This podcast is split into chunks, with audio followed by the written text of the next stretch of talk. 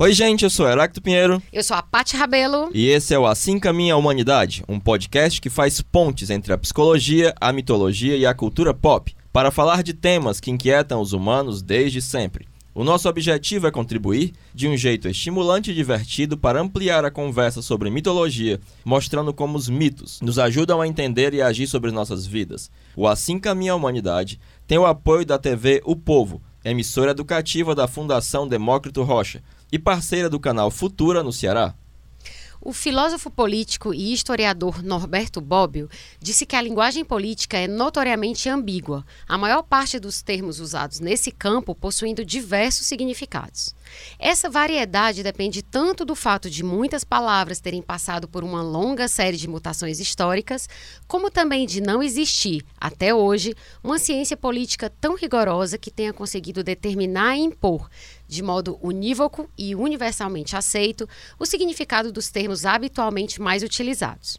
Além disso, as palavras que adquiriram significado técnico através da elaboração daqueles que usam a linguagem política para fins teóricos estão entrando continuamente na linguagem da luta política do dia a dia, que, por sua vez, é combatida não esqueçamos, em grande parte com a arma da palavra, e sofrem variações e transposições de sentido, intencionais e não intencionais, muitas vezes relevantes.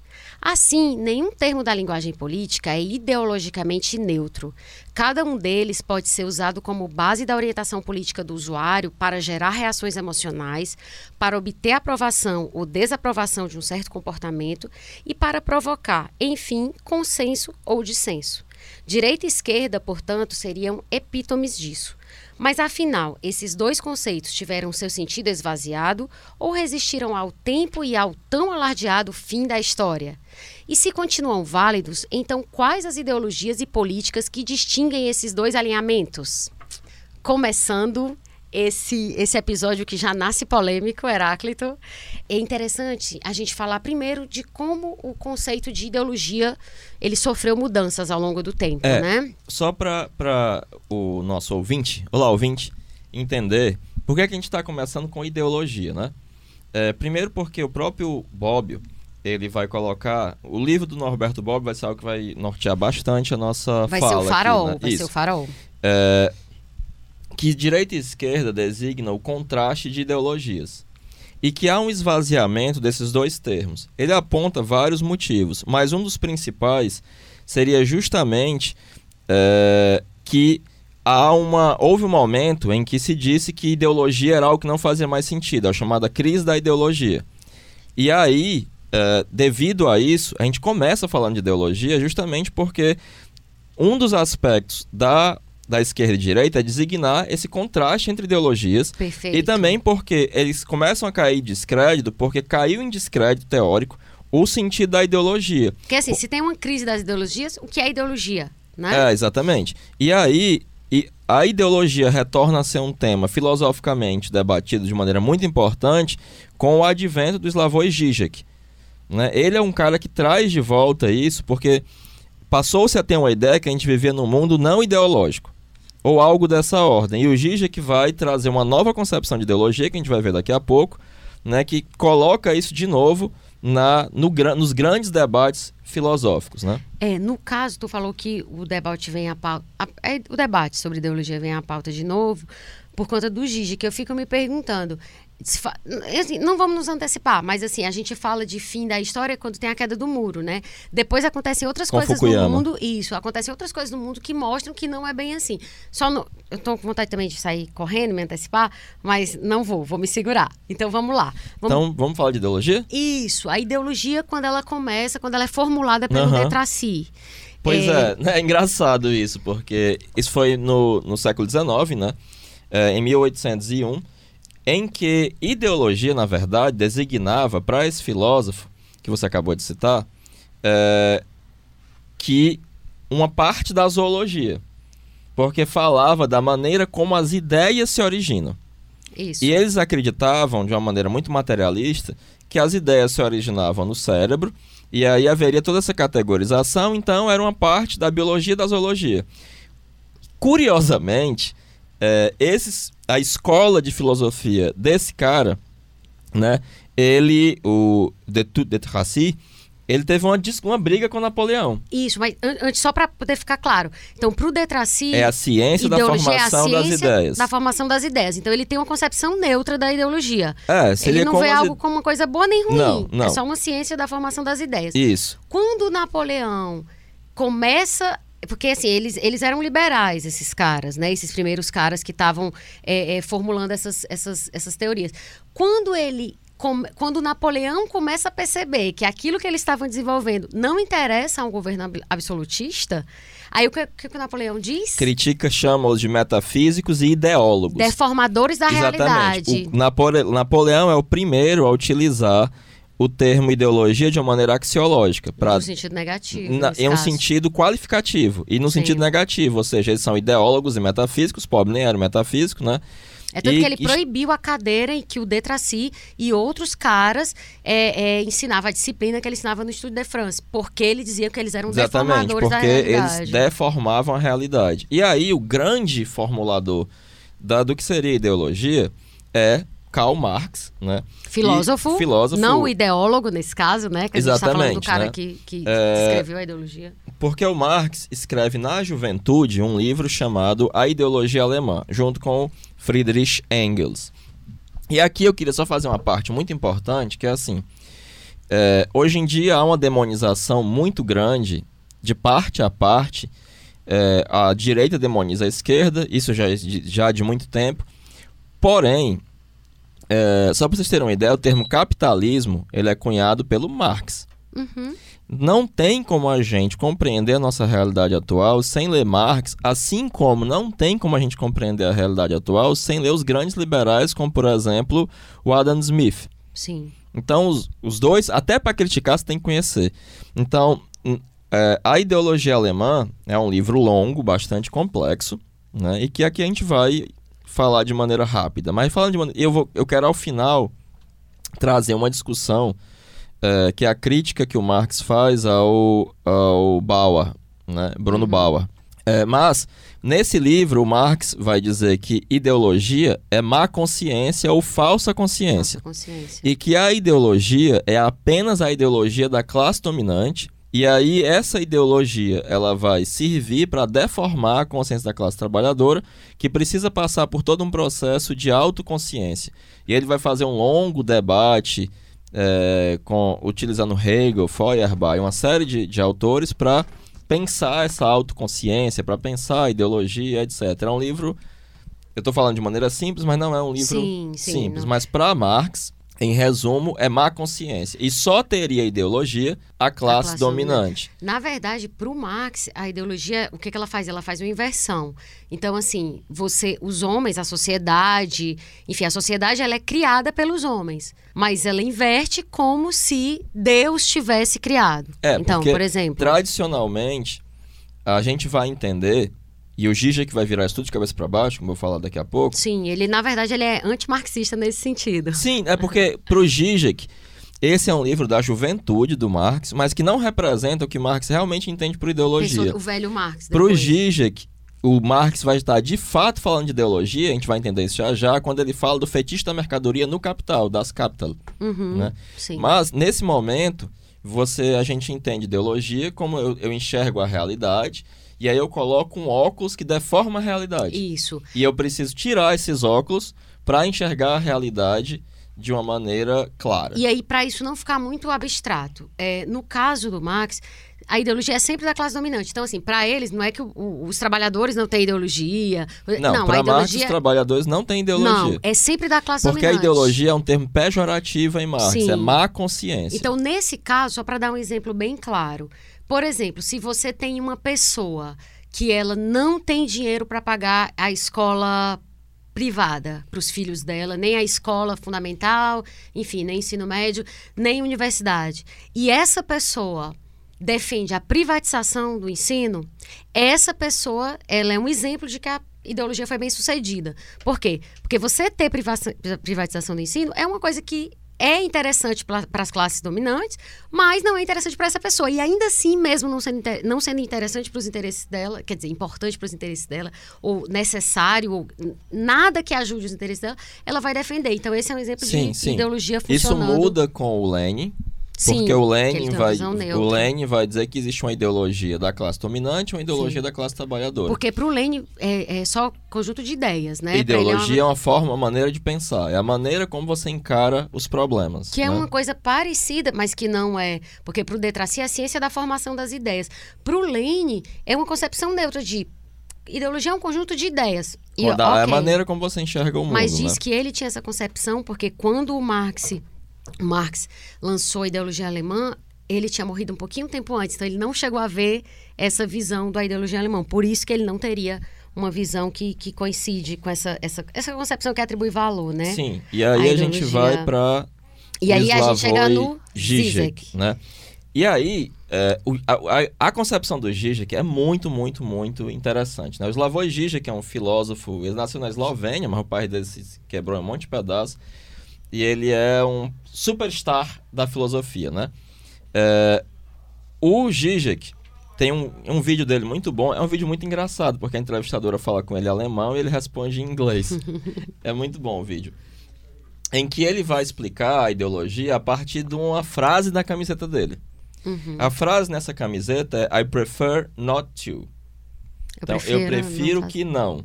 Uhum. Porque aí ele vai falar de Hegel. Que inclusive o jovem Marx critica o Hegel, né? Ele faz sim, uma sim, crítica na, pra... na, é, na, miséria da filosofia e, na, e no própria ideologia alemã ele vai criticar Hegel e a juventude hegeliana. Mas o caso é que ele vai usar uma ideia do Hegel chamado bestimmt Negation, que ele traduz em inglês como direct negation. Bestimmt uhum. é em alemão correto, seria uma negação correta, mas por quê? É, porque ele vai dizer que é diferente quando você. Em I prefer not to, eu não estou negando um predicado. Uhum. Eu estou, afir, eu estou é, afirmando uma negação. É como se ele explica assim. Quando eu digo you are not dead, você não está morto, eu só estou dizendo que você está vivo. Mas se eu digo you are an undead, você é um morto-vivo, eu não eu estou não estou negando um predicado, eu estou afirmando uma negação. E aí uhum. dá uma uhum. concepção completamente diferente. Você é um zumbi. Por quê? Porque ele vai dizer, a partir dessa perspectiva do Hegel, que a negação é parte do que um objeto é. E que interessa o que, aquilo que você nega. E aí ele vai explicar com algumas piadas muito interessantes o que é que ele entende por ideologia. As duas piadas são o seguinte, e por um exemplo de um filme. Dois filmes eu vou citar aqui, que tem cultura pop. Né? Ele vai dizer o seguinte: o cara chega num café, e pede, por favor, eu queria café sem creme. E aí o garçom diz: Olha, desculpe, mas nós não temos creme. Pode ser um café sem leite? E isso é fundamental.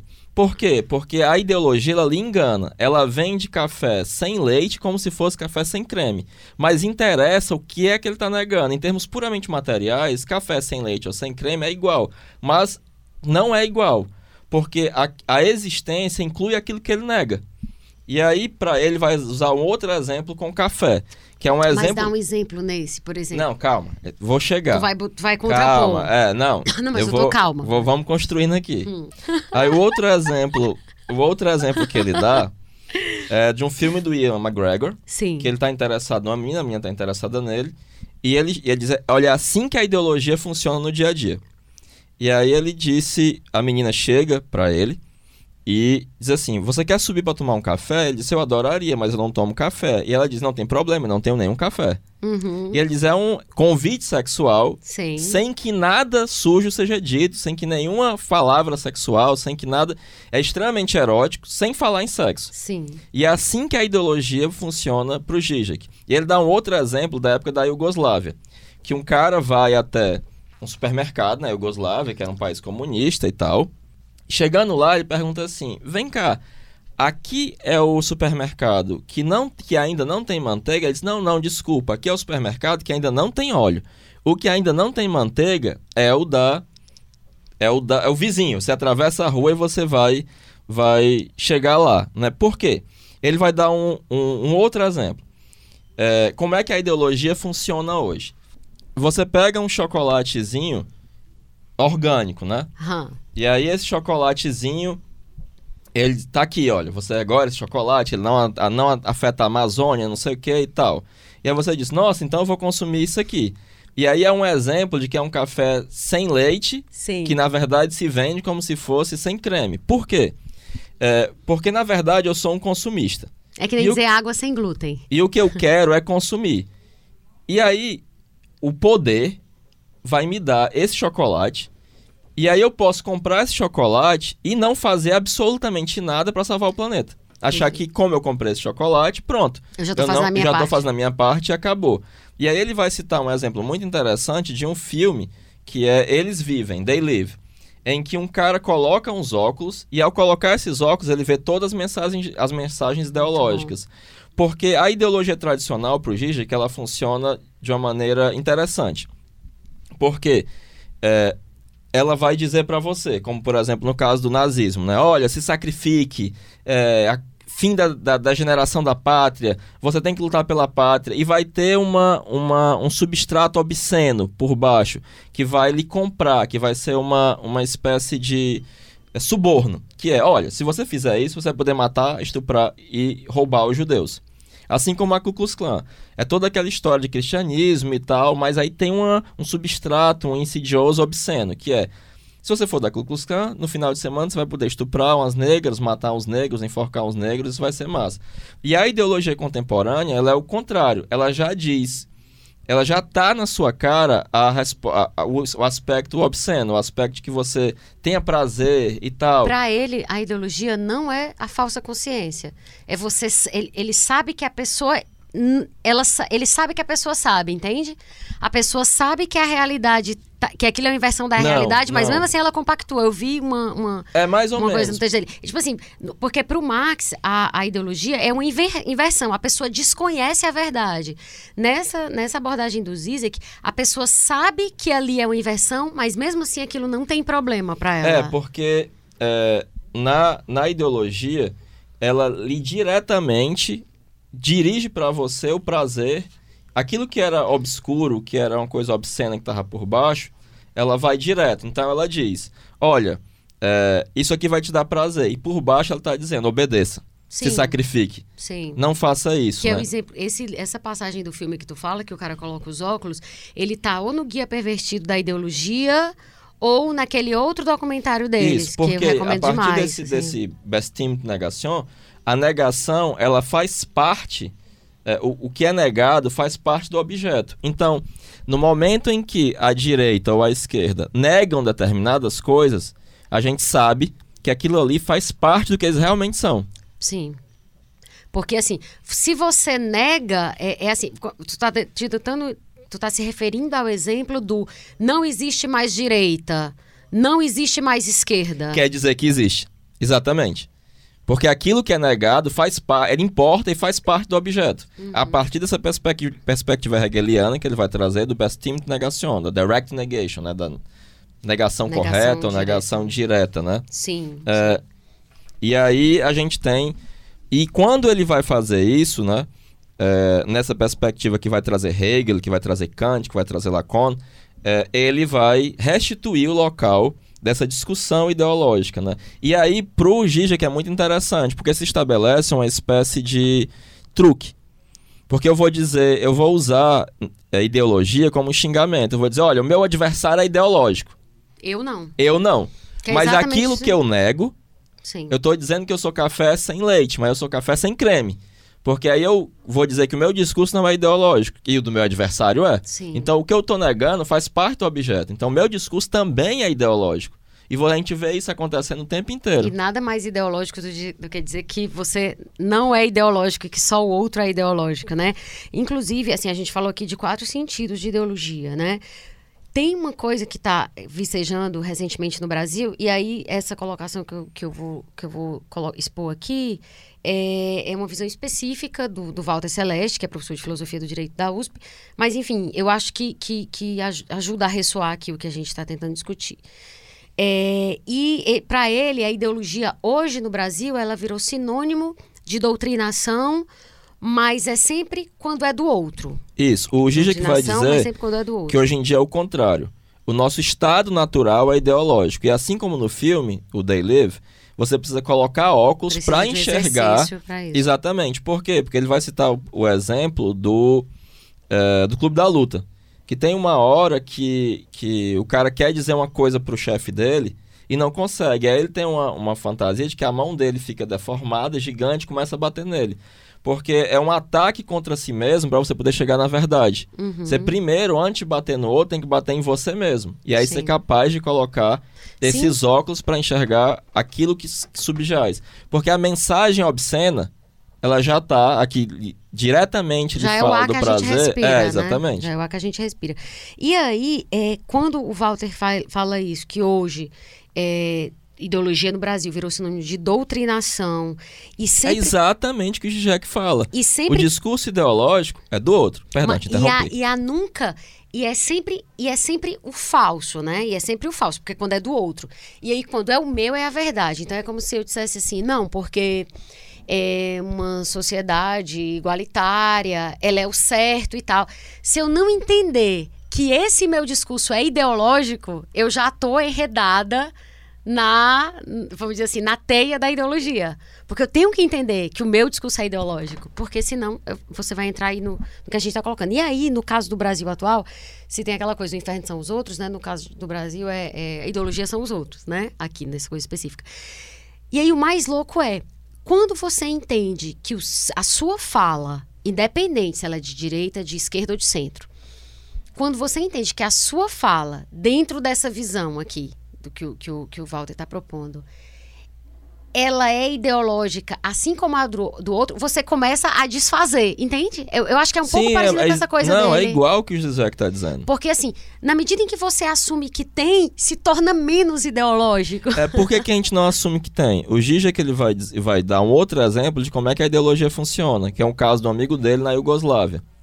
É, e que esse amigo fez o juramento lá do exército na Iugoslávia e depois você tinha que, de livre e espontânea vontade, assinar um livro dizendo que você jurou defender a pátria. Aí ele perguntou lá pro soldado: é, Eu sou obrigado a assinar?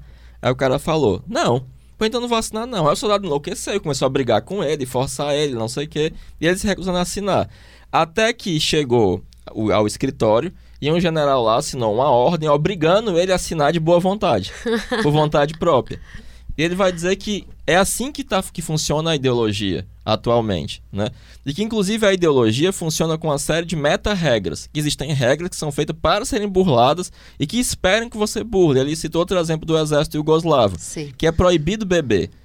Mas se você não ficar bêbado na sexta e no sábado, você não é um patriota e um soldado e realmente um companheiro.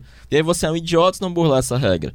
E aí que tem coisas que servem só para estabelecer um link quando você é um cara pobre vai comer num restaurante rico com um amigo rico. Quando a conta chega, você tem que insistir um pouco. Ah, não, eu pago, mas não muito. é um gesto falso que não diz nada, mas que estabelece um link ali, mas você sabe que, tá, que é uma mentira e que o outro vai pagar.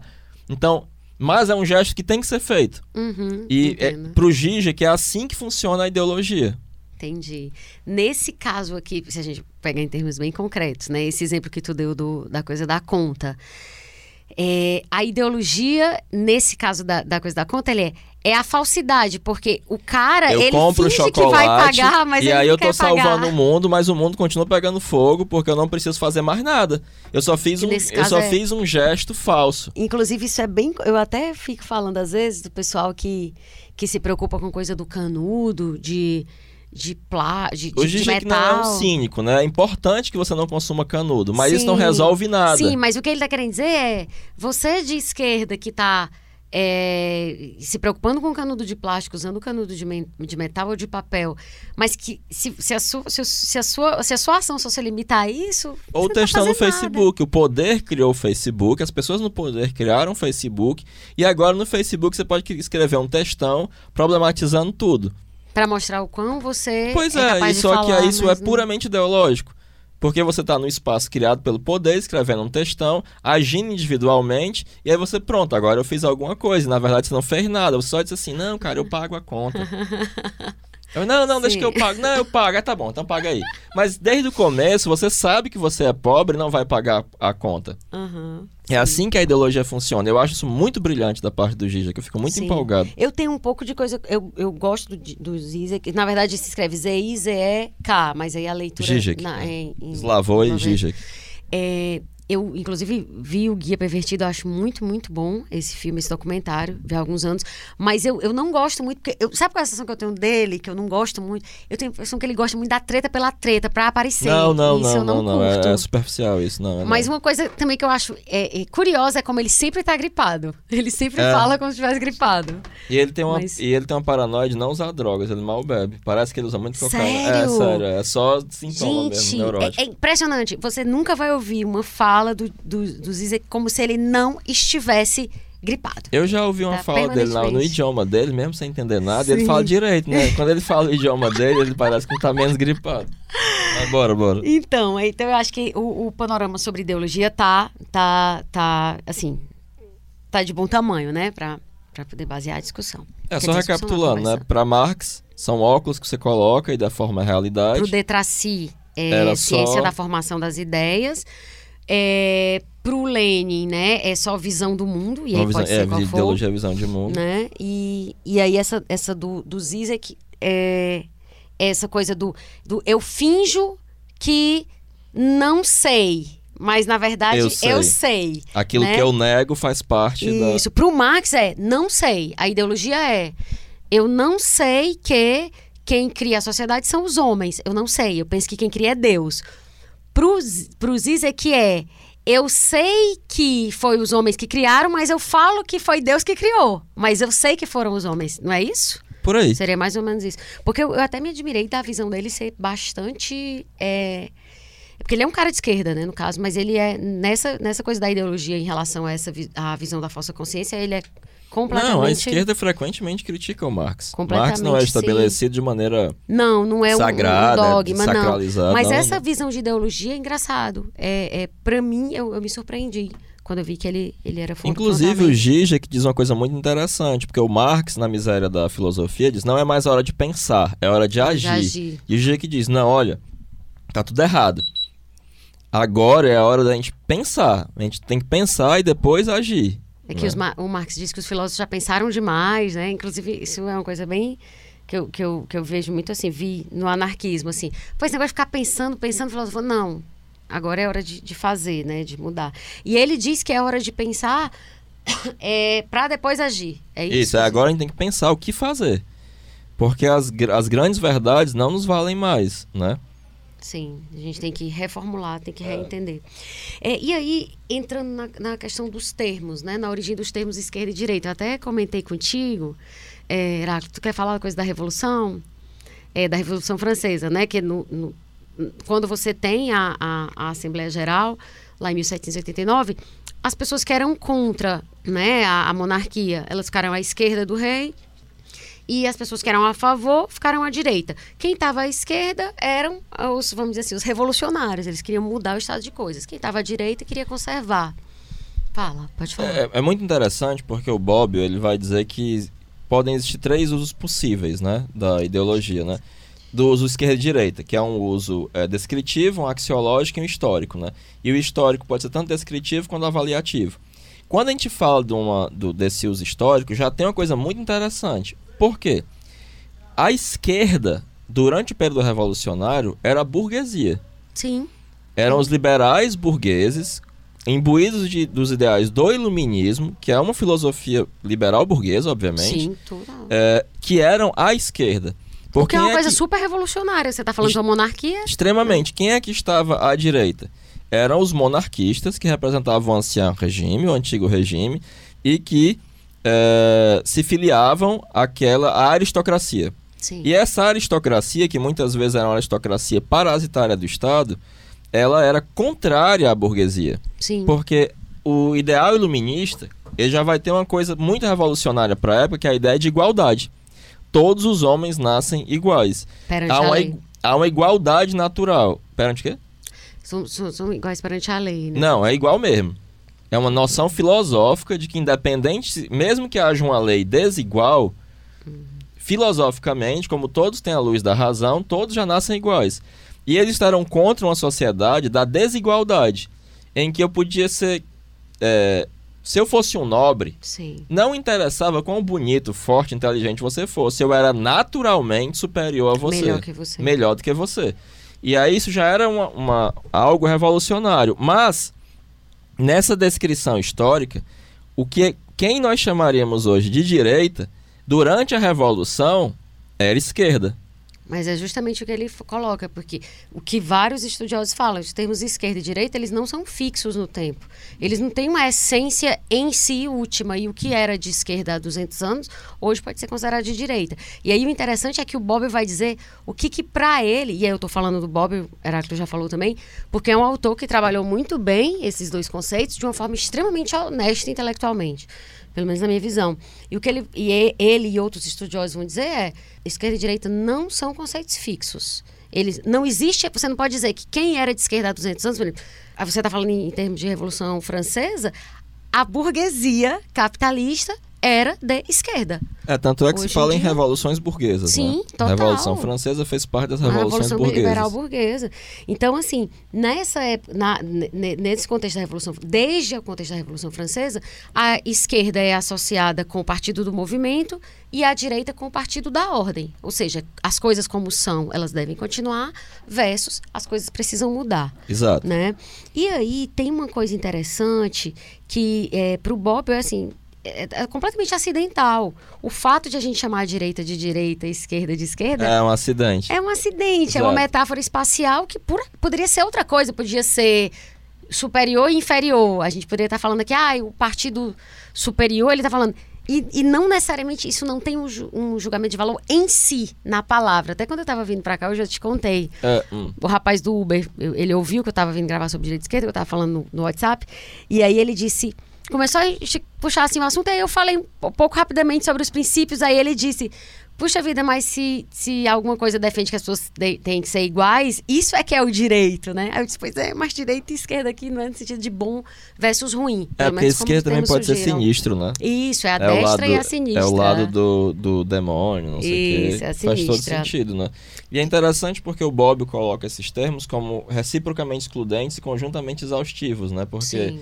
eles são excludentes e eles significam coisas completamente diferentes para um lado e para o E outro. um em né? relação ao outro, É, um só existe porque o outro existe. Isso. E, e aí a gente chega na noção de díade, né? Na, na, na obra do Bobbio, que para ele a contraposição entre esquerda e direita é um típico exemplo de díade, né? E aí uma coisa que eu acho bem interessante, Heráclito, e aí casa com uma coisa que a gente estava conversando aqui antes da gravação, que para ele as díades têm explicações psicológicas, sociológicas, históricas e mesmo biológicas. Isso me lembra aquela coisa do introvertido, extrovertido, mas a gente vai chegar nisso. Sim, sim. E aí ele fala que tem díades em todos os campos, do- todos os campos do saber. Então, na economia você tem a díade é, econo- mercado e plano, e na sociologia você tem sociedade e comunidade, no direito você tem privado versus público, na estética, clássico e romântico, na filosofia, transcendência e imanência. A gente está vendo aqui que não tem. É, é, a gente ainda vai chegar aqui na- nas, nas díades da julgamento de valor mais diretamente. Aqui não tem tanto julgamento de valor, tirando o belo e feio, né? É, não, mas esquerda e direita, pelo, segundo o próprio Bob, pode ter um, um, um uso axiológico. Sim, pode. Ou seja, um uso avaliativo. Sim, com juízo de valor, com mas não de valor. necessariamente. Sim, in- inclusive hoje em dia, ah, o uso mais frequente é axiológico. ah, você é de Sim, esquerda, ah, você é de sim, direita, né? Agora, inclusive, ele diz, na, na política você tem a dia de direita e esquerda, que é o par, dia de é o par, né?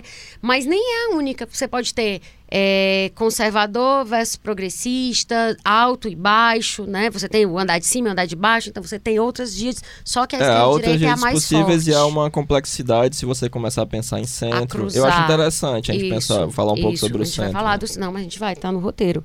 E aí, é, uma coisa também que ele observa é que você tem dias de- em que, ou seja, você tem pares em que, essa- em que os elementos se contrapõem. É uma dia de antitética, que é o caso do que a gente está Isso. falando aqui. E aí o que é interessante é que ele diz que isso vem de uma interpretação do mundo concebido como formado entre entes divergentes. Então eles estão sempre em oposição um ao outro. E também tem as díades que não são divergentes. Elas são complementares. E ela, isso, e elas são é, decorrentes de uma visão de um mundo harmonioso, onde você tem dois lados que eles se, vamos dizer assim, eles interagem para você conceber uma unidade, sei lá, harmônica, né? E aí já dá para perceber que a díade, o par, né, esquerda e direita, ele não é do segundo não, ele é tipo. É. É por isso que, que quando a gente estava pensando nesse episódio, eu lembrei do mito de Aura Mazda e Arimã, né? Sim, sim, sim. Aí, antes da gente chegar na Aura Mazda, só porque eu queria dar um, um, um, um dar uma atenção especial para isso, essa questão que tu vai levantar. É, uma coisa interessante é que ele lembra de outros exemplos históricos de díades é, na política. Ele diz assim, a política é um terreno muito, é, é vamos dizer assim, como é que a gente fala? Fértil para isso. Democratas e republicanos. Isso, porque você tem é, é, facções, grupos, países, né, em, em, conflitos de interesse o tempo todo. E eles têm várias dias célebres, como patrícios e plebeus, é, guelfos e gibelinos, whigs e tories. Então, assim, ele faz essa recuperação. Sim, na Inglaterra, né? E no livro Conceito Político, do Carl Schmitt, que é jurista e filósofo alemão e que é super controverso porque tinha ligações né, com o nazismo, mas enfim. E depois foi ressuscitado e, e, leva, e, trazido de volta à baila pela esquerda italiana. Pronto, mas ele, assim, tem uma obra lá, né? A gente, aí a gente vai fazer se a gente quer ler a coisa de um cara que se vinculou ao nazismo, é outra história. Mas que até um exemplo que o Bob usa para mostrar que essas posições não são fixas, Isso, né? Isso, exatamente. Que o Nietzsche que, é, que foi utilizado, mesmo que por uma, uma interpretação equivocada, que ele não concorda, como justificando o nazismo, sim. depois é tido praticamente como o pai da nova esquerda, né? Sim, Porque sim. Foucault vai ser um cara que vai vir nesse pensamento desconstrutivista do Nietzsche, uma série de outros autores e tal e Nesse tal e tal. sentido, o a obra do intelectual é um pouco parecida com a obra de arte, né? Não deixa de ser. Cada um projeta lá as suas preferências, as suas visões e tal. Mas aí o Carl Schmitt, ele fala ele fala dessas duplas que se contrapõem, né? Desse primeiro tipo lá de díade. E aí ele diz que assim como no domínio da moral, as diferenciações últimas, né, as limites, são a noção entre bem e o mal, na estética entre belo e feio, na economia entre útil e prejudicial, na política é a distinção essencial entre amigos e inimigos. Eu gosto disso, porque nos primeiros dias que a gente está falando lá, não tem muito julgamento, assim, privado e público, clássico e romântico. É como se eles fossem só diferentes, né? É, Aqui como, não. como a gente está vivendo uma situação de extremismo, né? No, no nosso país atualmente, isso fica muito claro. Sim. Que quem não está no meu espectro ideológico é meu inimigo. Sim. E rapidamente amigos viram inimigos. A gente está cheio de corpos aí para contar, né? É, rapidamente amigos viram inimigos, né? Não, não tô dizendo nem tanto no campo Inimigos viram amigos. Nem tanto no, no, caso pessoal, mas na, no jogo político, né? Você uhum. vê que é, bastou que a pessoa discorde de mim ou tenha para que vire de imediato o inimigo. Sim. Tá no campo. E se não concorda comigo, é porque concorda com o outro. Sim. E ele fala que no limite, essa dia de amigo-inimigo na política, o limite disso é a guerra, né? Sim. A guerra é a confrontação última, assim disso. E aí, para a gente chegar no Aura Mazda, é, é, resgatando essa, essa diferenciação que o Carl Schmitt fala, então assim, o Bobbio diz que a lógica dicotômica também está presente no mundo natural e no campo religioso ou metafísico. E aí ele traz luz e trevas, ordem e caos, e no limite, Deus e demônio. Daí agora, queria que tu falasse dessa, desse mito persa. Pois ele é um mito fundante, assim, né? Porque. É do zoroastrismo também. Do zoro... É do zoroastrismo, né? Sim. E assim como o maniqueísmo, né? Ele é um mito que se que se considera como, como fundante, assim, vai ter ele vai ser prototípico, né, para muitas outras coisas, que era a seguinte coisa, né, é, o deus da luz, Aura uhum. Mazda, ele criou um mundo bom, só que ele, ele não percebeu que a sombra dele, Arimã, que era igual a ele, ganhou vida, e aí ele corrompeu esse mundo perfeito que Aura Mazda criou. Certo. E aí você tinha uma constante guerra entre Cara, luz Mazda e... é o bem, a luz, né? Isso. E Arimã é a sombra. E Arimã é a sombra, o mal. E aí eu deveria entrar nessa guerra e me colocar conscientemente do lado do bem, porque no final dos tempos, Aura Mazda ia destruir Arimã e seus asseclas ia restaurar esse mundo a ser completamente bom. E você percebe que a gente tem um pouco dessa psicologia. Sim. A questão é que ninguém acha que é Arimã. Todo mundo acha que é a Aura Mazda e que seu adversário é Arimã. Sim. E que eu tô lutando para restituir o mundo a um local. Você vê que no nosso país, Restituir o bem é, quando o PT ainda estava no poder, essa foi uma foi uma, uma uma fala que se ouvia constantemente, identificando o governo petista com o mal e que se iria restaurar, tanto é que se fazia meme, né?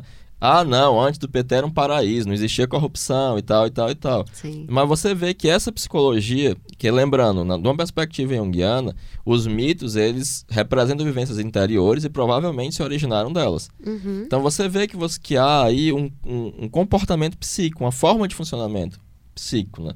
Que vai estar, é, às vezes de maneira muito compulsiva, fazendo as pessoas enxergarem isso dessa forma, né? Quando a gente tinha o PT, era assim, ah, mas antes, lá, lá, vamos ter que recuperar o bem, enfim, o bom e o belo, né? Com, com um partido É, de e direita. E, e a- agora a gente vive isso também. E aí você tinha uma coisa também que o que o Zizek também apontava ideologicamente, que você pega algo da cultura para ser a soma de todos os medos. E Uhum. tudo de ruim é colocado naquilo. Ele usa até o exemplo do filme Tubarão, que aquele tubarão é a soma Sim. de todos os medos, que devora tudo que precisa ser- que só pode ser destruído.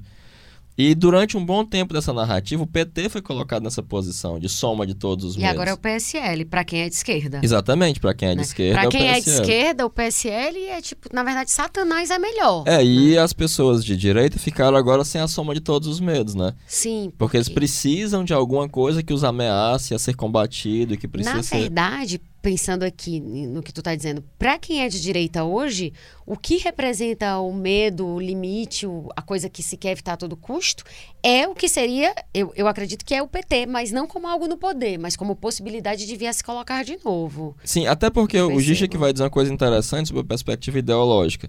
Não interessa a realidade. A minha ideologia vai fazer com que eu negue a realidade e ela não importe e haja de acordo com a minha ideologia. Na verdade, você vai ajustar a, a, a, a realidade ao- dentro da forma do que, que você quer ver. né? Exatamente. Isso independente da sua posição política. Sim, claro. Independente. E aí vem uma pergunta, só nem era pra gente estar agora eh, especificamente na ideologia, que a gente tinha que estar andando pra frente, mas uma, uma pergunta que vale.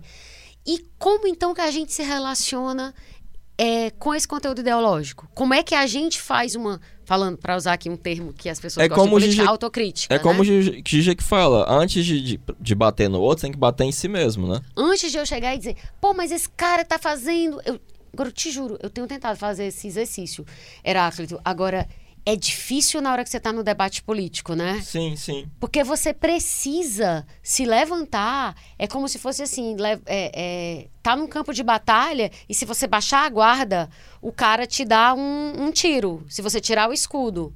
Então, você levantar a ideologia seria meio que como você levantar esse escudo, né? Como se assim: se ele vier me bater, eu tô protegido. Tu entende isso que eu tô falando? É exatamente o uso que o que fala. O meu discurso é ideológico, o seu discurso é ideológico e o meu não.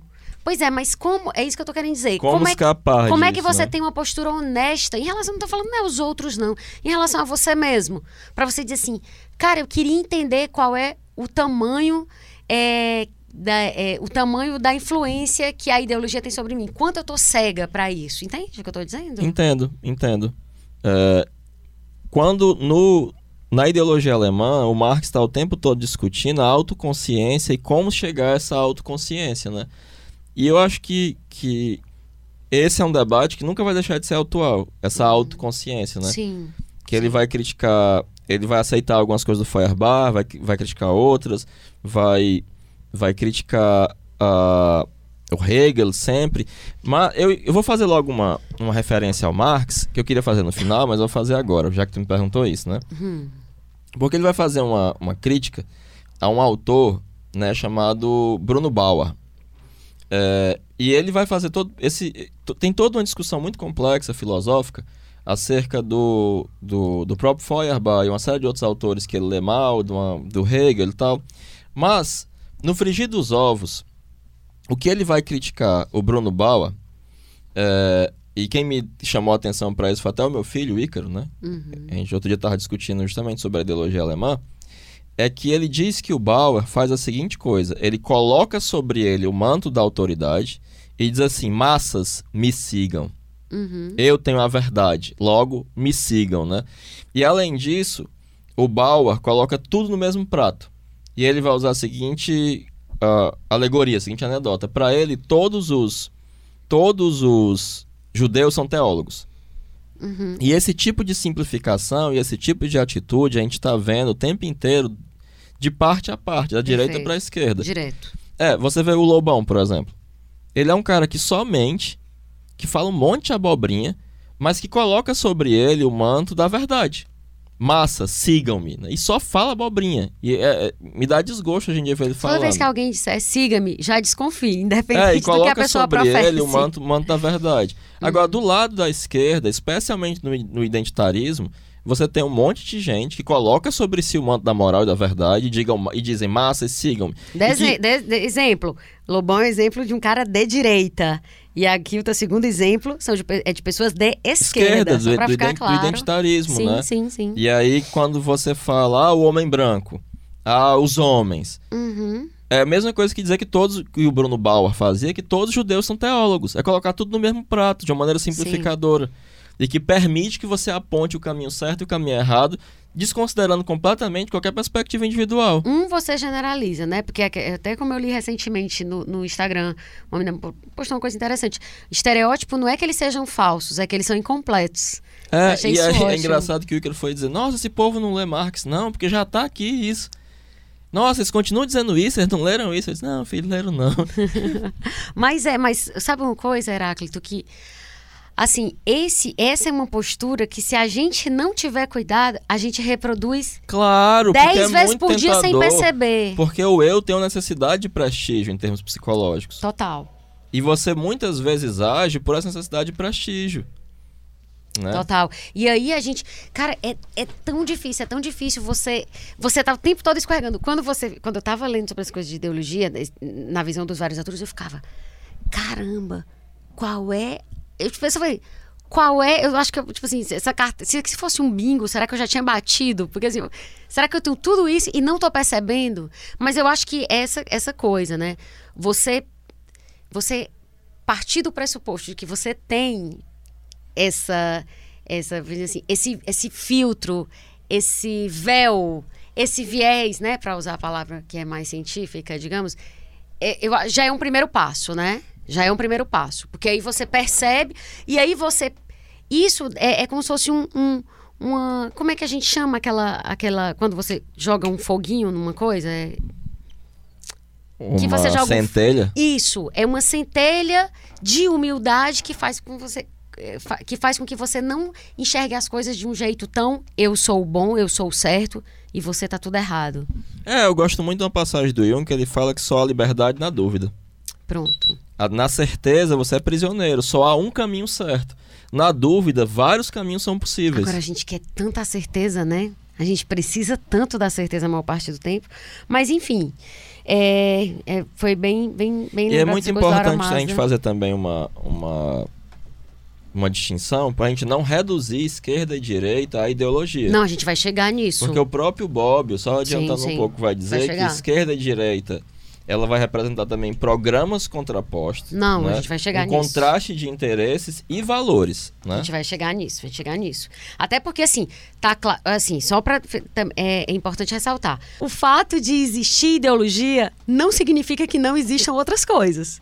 Então, assim, Heráclito, é, é importante botar aqui um asterisco assim, no que tu tá falando, porque de repente você ah, então, se é ideologia, então não existe nada. Não, calma, né? Não é, não é esse tipo de É, relativismo exa- que a e, gente também tá ninguém, chegando, não. e também ninguém que está dizendo, como o Gigi que não está dizendo, porque as pessoas também têm uma capacidade intelectual, às vezes, elas querem que as coisas sejam A ou B, Uhum. né? Ah, então o Gigi está dizendo que é para usar canudo? Não, ele mesmo fala isso. É importante não consumir o E canudo. também, se ele disser, você impor- não tem que seguir, né? É, mas também é importante entender que a sua ação individual não vai salvar o mundo. Sim. Porque nada vai ser mudado. Sim. É, teve, eu, eu falei esse lance do canudo, foi exatamente isso. Tipo assim, tem gente que. Eu postei no Instagram falando. Eu mesmo não uso mais canudo. Não uso canudo! É, tu não usa canudo. De fato, tu não usa. Eu te vi andando com canudinho de metal, né? Eu comprei uma até pra Aparecida, minha namorada. Pois é, tu anda De plástico. Mas uma coisa que De eu plástico é de- reusável, assim. É uma borrachinha. De plástico, é. Lavável. Mas a coisa que dizia era assim, era que eu falava assim, tem gente que se importa tanto em não usar o canudo de plástico, mas passa pelo mendigo que tá na calçada e tipo, tá tudo É, e, de e outra boa. coisa, quando eu coloco esse manto de autoridade, Sim, eu, às vezes, o Gigi também fala isso, né? É, ele fala sobre os, os imigrantes, né? uhum. Que a esquerda chegou e disse, ah, tem que abrir pra todo mundo entrar. Só Sim. que é impossível. na Europa, é verdade. E eles nunca vão sair, levantar a bunda da cadeira e sujar a Tu mãozinha tá falando dos pra- políticos de esquerda na Europa, na né? Europa, para que isso aconteça.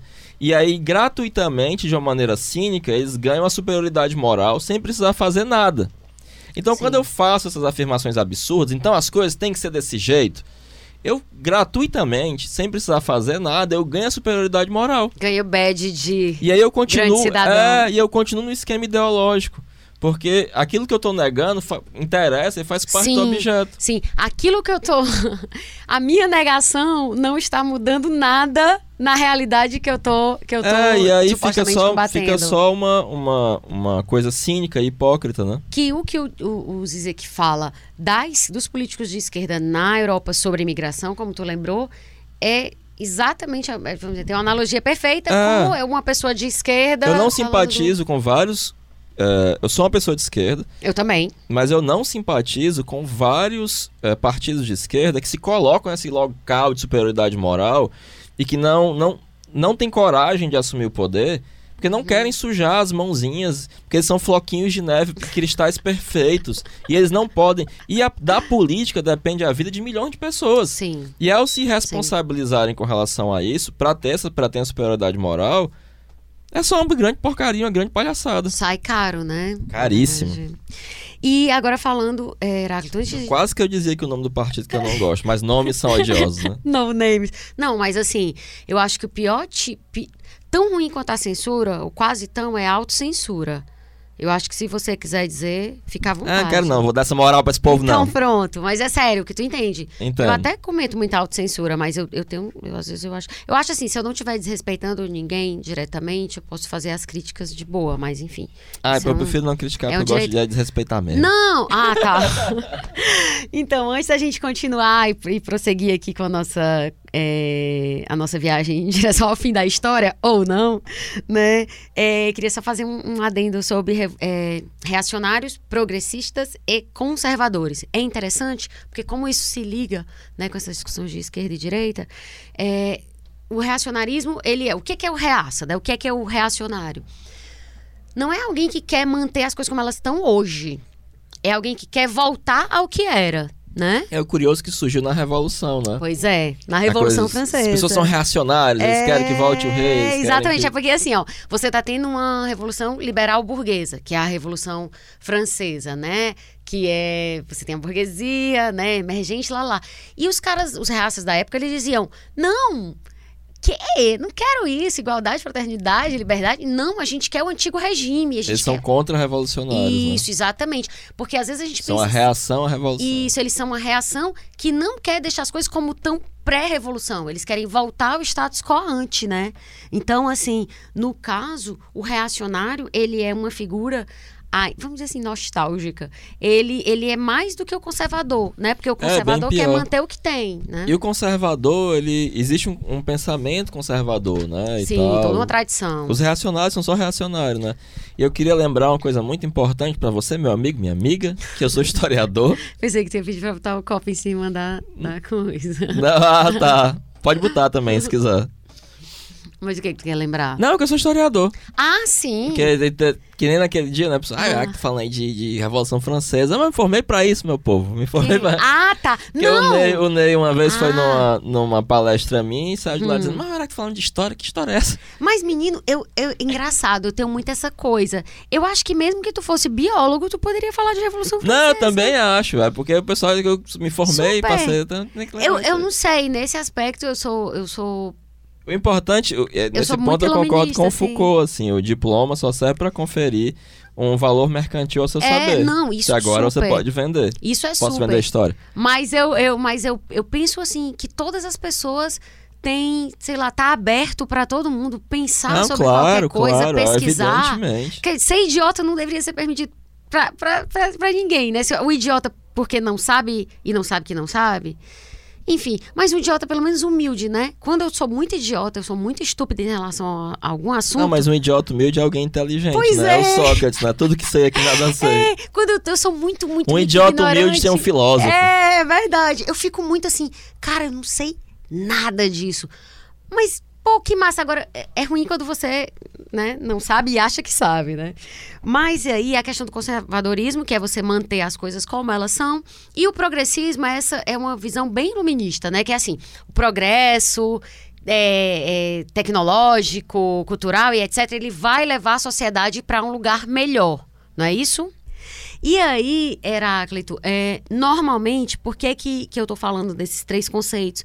Porque normalmente o progressismo, essa visão é, progressista, tá mais, tá mais ligado, eu não sei se tu concorda comigo, se o, que o progressismo normalmente está mais ligado às visões da esquerda e o reacionarismo e o conservadorismo a visões de direita. É, tu já viu alguma pessoa que seja conservadora e progressista? Porque eu acho que isso é uma é, muitas vezes isso é uma contradição de termos, né?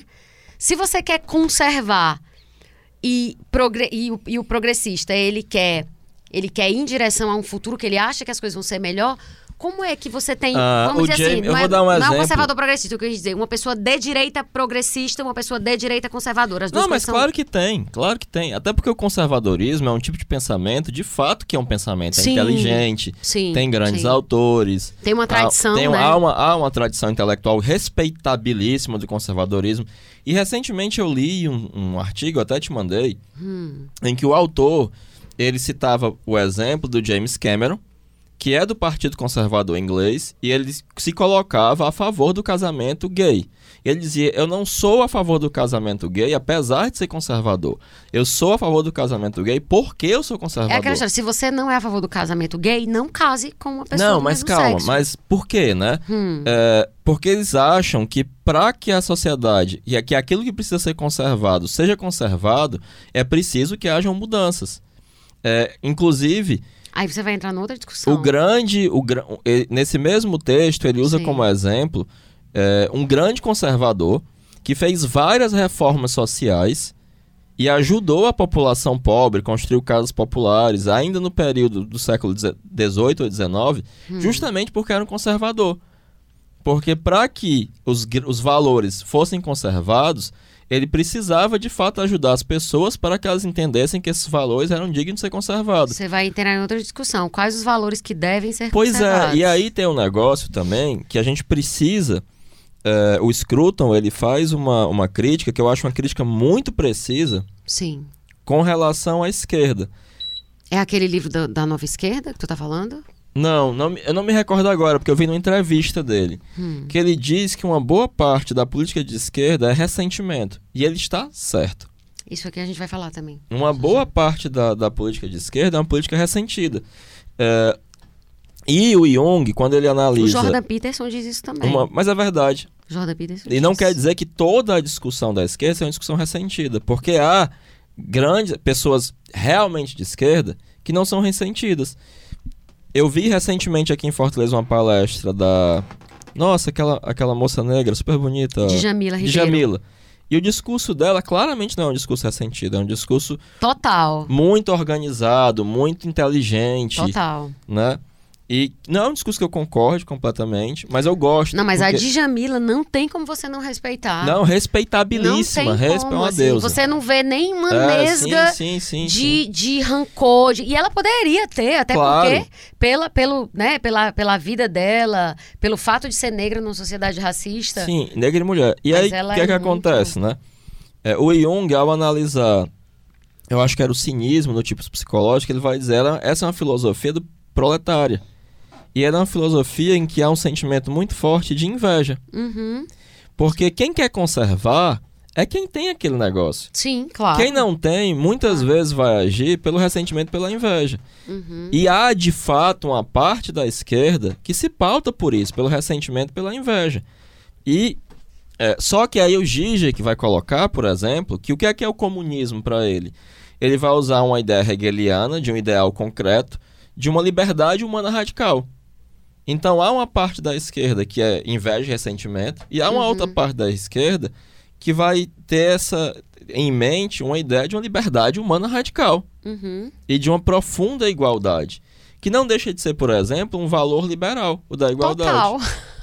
A questão é Total. que atualmente a gente tem como um valor Na valor, verdade, é o principal É, valor liberal. mas a gente tem como valor liberal mais elevado hoje em dia, especialmente nas discussões mais rasteiras, a propriedade. Sim, sim. Mas quando surge E aí o valor da propriedade está acima dos outros valores liberais, o que é muito Total. problemático. Ah, porque também o conceito de liberalismo sofreu mudanças ao longo do tempo. E a Exato. gente vai entrar nisso já já. É, e aí, é, voltando à questão do reaça, do conservador e do progressista, Agora o resto é o pior. não tem como você dizer que existe algo que é universal e não muda ao longo do tempo em relação a esses três conceitos. Do mesmo jeito que não tem como você dizer que tem algo que é ser de direita e ser de esquerda absolutamente ao longo do tempo, porque essas coisas elas elas vão se elas vão mudando, vai vão sofrendo mutações, inclusive co- como muitos outros conceitos da, da política, né? Tem um historiador italiano chamado Marco Revelli que ele fala: não se é de direita ou de esquerda no mesmo sentido em que se é comunista, liberal ou católico. Ou seja, comunista, liberal ou católico, ele entende que tem uma coisa de essência é, de que esquerda e direita não tem. E até nisso eu discordo. Porque eu acho que você ser liberal, por exemplo, há 200 anos, você acreditava em coisas diversas do que você acredita hoje. É, eu acho que aí a gente entra numa outra coisa que o Bob fala. Eu queria adiantar um pouquinho aqui, vou falar rapidamente, tá certo? Que ele vai falar dos extremismo versus moderação, que é outra díade. Ah, tá. Não. Ok. Porque nesse ponto você que vai ele ver... se define como um, um moderado. É, porque é, ele, vai, ele mesmo vai dizer que extremismo e moderação não coincide com direita e esquerda. Uhum. Não, você tem extremistas e moderados Moderado em qualquer dois, campo. do- de qualquer canto. E ele Sim. vai dizer. E para nossa discussão hoje, é muito importante a gente tocar nisso, porque a gente está vivendo um período de extremismos. E o moderado, para ele, é naturalmente democrático, enquanto o extremista é naturalmente antidemocrático. Então, tá- Independente de ele ser de esquerda ou de então a direita. extrema esquerda e a extrema direita, ela é antidemocrática. Sim. né? E ele fala E aí, textualmente, ponto, os extremos, se, se encontram tocam. nas pontas. Textualmente ele fala, né? Textualmente. E os extremismos, eles têm, ele tem um anti-iluminismo de origem historicista. Uhum. Eles vão repensar a história para negar os valores iluministas. É a questão do revisionismo. Isso, é, e aqui é, você vai ter isso muito forte, muito forte, mas chegando quase ao irracionalismo, né? O moderado ele vai ser um evolucionista, enquanto o extremista é catastrófico. Uhum. As coisas têm que mudar radicalmente. Pegue o discurso da, da nossa extrema-direita, do PSL. É pedido de mudanças catastróficas. Sim, é o outro total. pedindo AI-5, né? Não, total. É, e você vai ter dos, desse, dos extremistas uma espécie de história profética, né? E ela não nasce de dados, mas de conjecturas, né? É, e de sinais, e ela é premonitória, ela faz simplesmente extrapolações a longo prazo. Ela parece muito com a religião, né? É, exatamente. Ela parece exatamente. demais, demais mesmo. E aí a gente vai ter, é, é, nessa característica, né? Sim. Uma boa parte do que a gente discute em termos de política tem muito mais a ver com extremismo e moderação Total. do que com esquerda e direita. E aí vem de novo, porque discutir em termos extremistas é muito mais interessante, porque o extremista, ele acaba ficando num mundo paralelo, assim. É, Ele não vai... há, há uma. Ele tá siderado da realidade. Se você for discutir honestamente, honestamente, sem querer é, pular na jugular do sujeito, você tá duas pessoas, um de- uma de esquerda e outra de direita, para discutirem de verdade em termos de ideia, elas não se matam. Elas não se matam. Sim. Elas vão conseguir. Não, olha, eu discordo disso, por isso, por isso. Elas não se matam. Agora, quando você vai, por exemplo, você vai para um, um debate público, é, como esses que acontecem na internet o tempo todo, que são televisionados, etc. As pessoas tendem a um extremismo porque elas não conseguem pautar as coisas de outra forma. E porque ser extremista dá mais voto. Ou não é? É claro, se você chegar defendendo os absurdos hoje no Brasil, você ganha muito mais voto do que se você defender uma postura é, é, que pareça mais perto do racional. É, porque as, as pessoas têm uma tendência ao catastrofismo mesmo. Uhum. A, a que as coisas aconteçam de maneira catastrófica.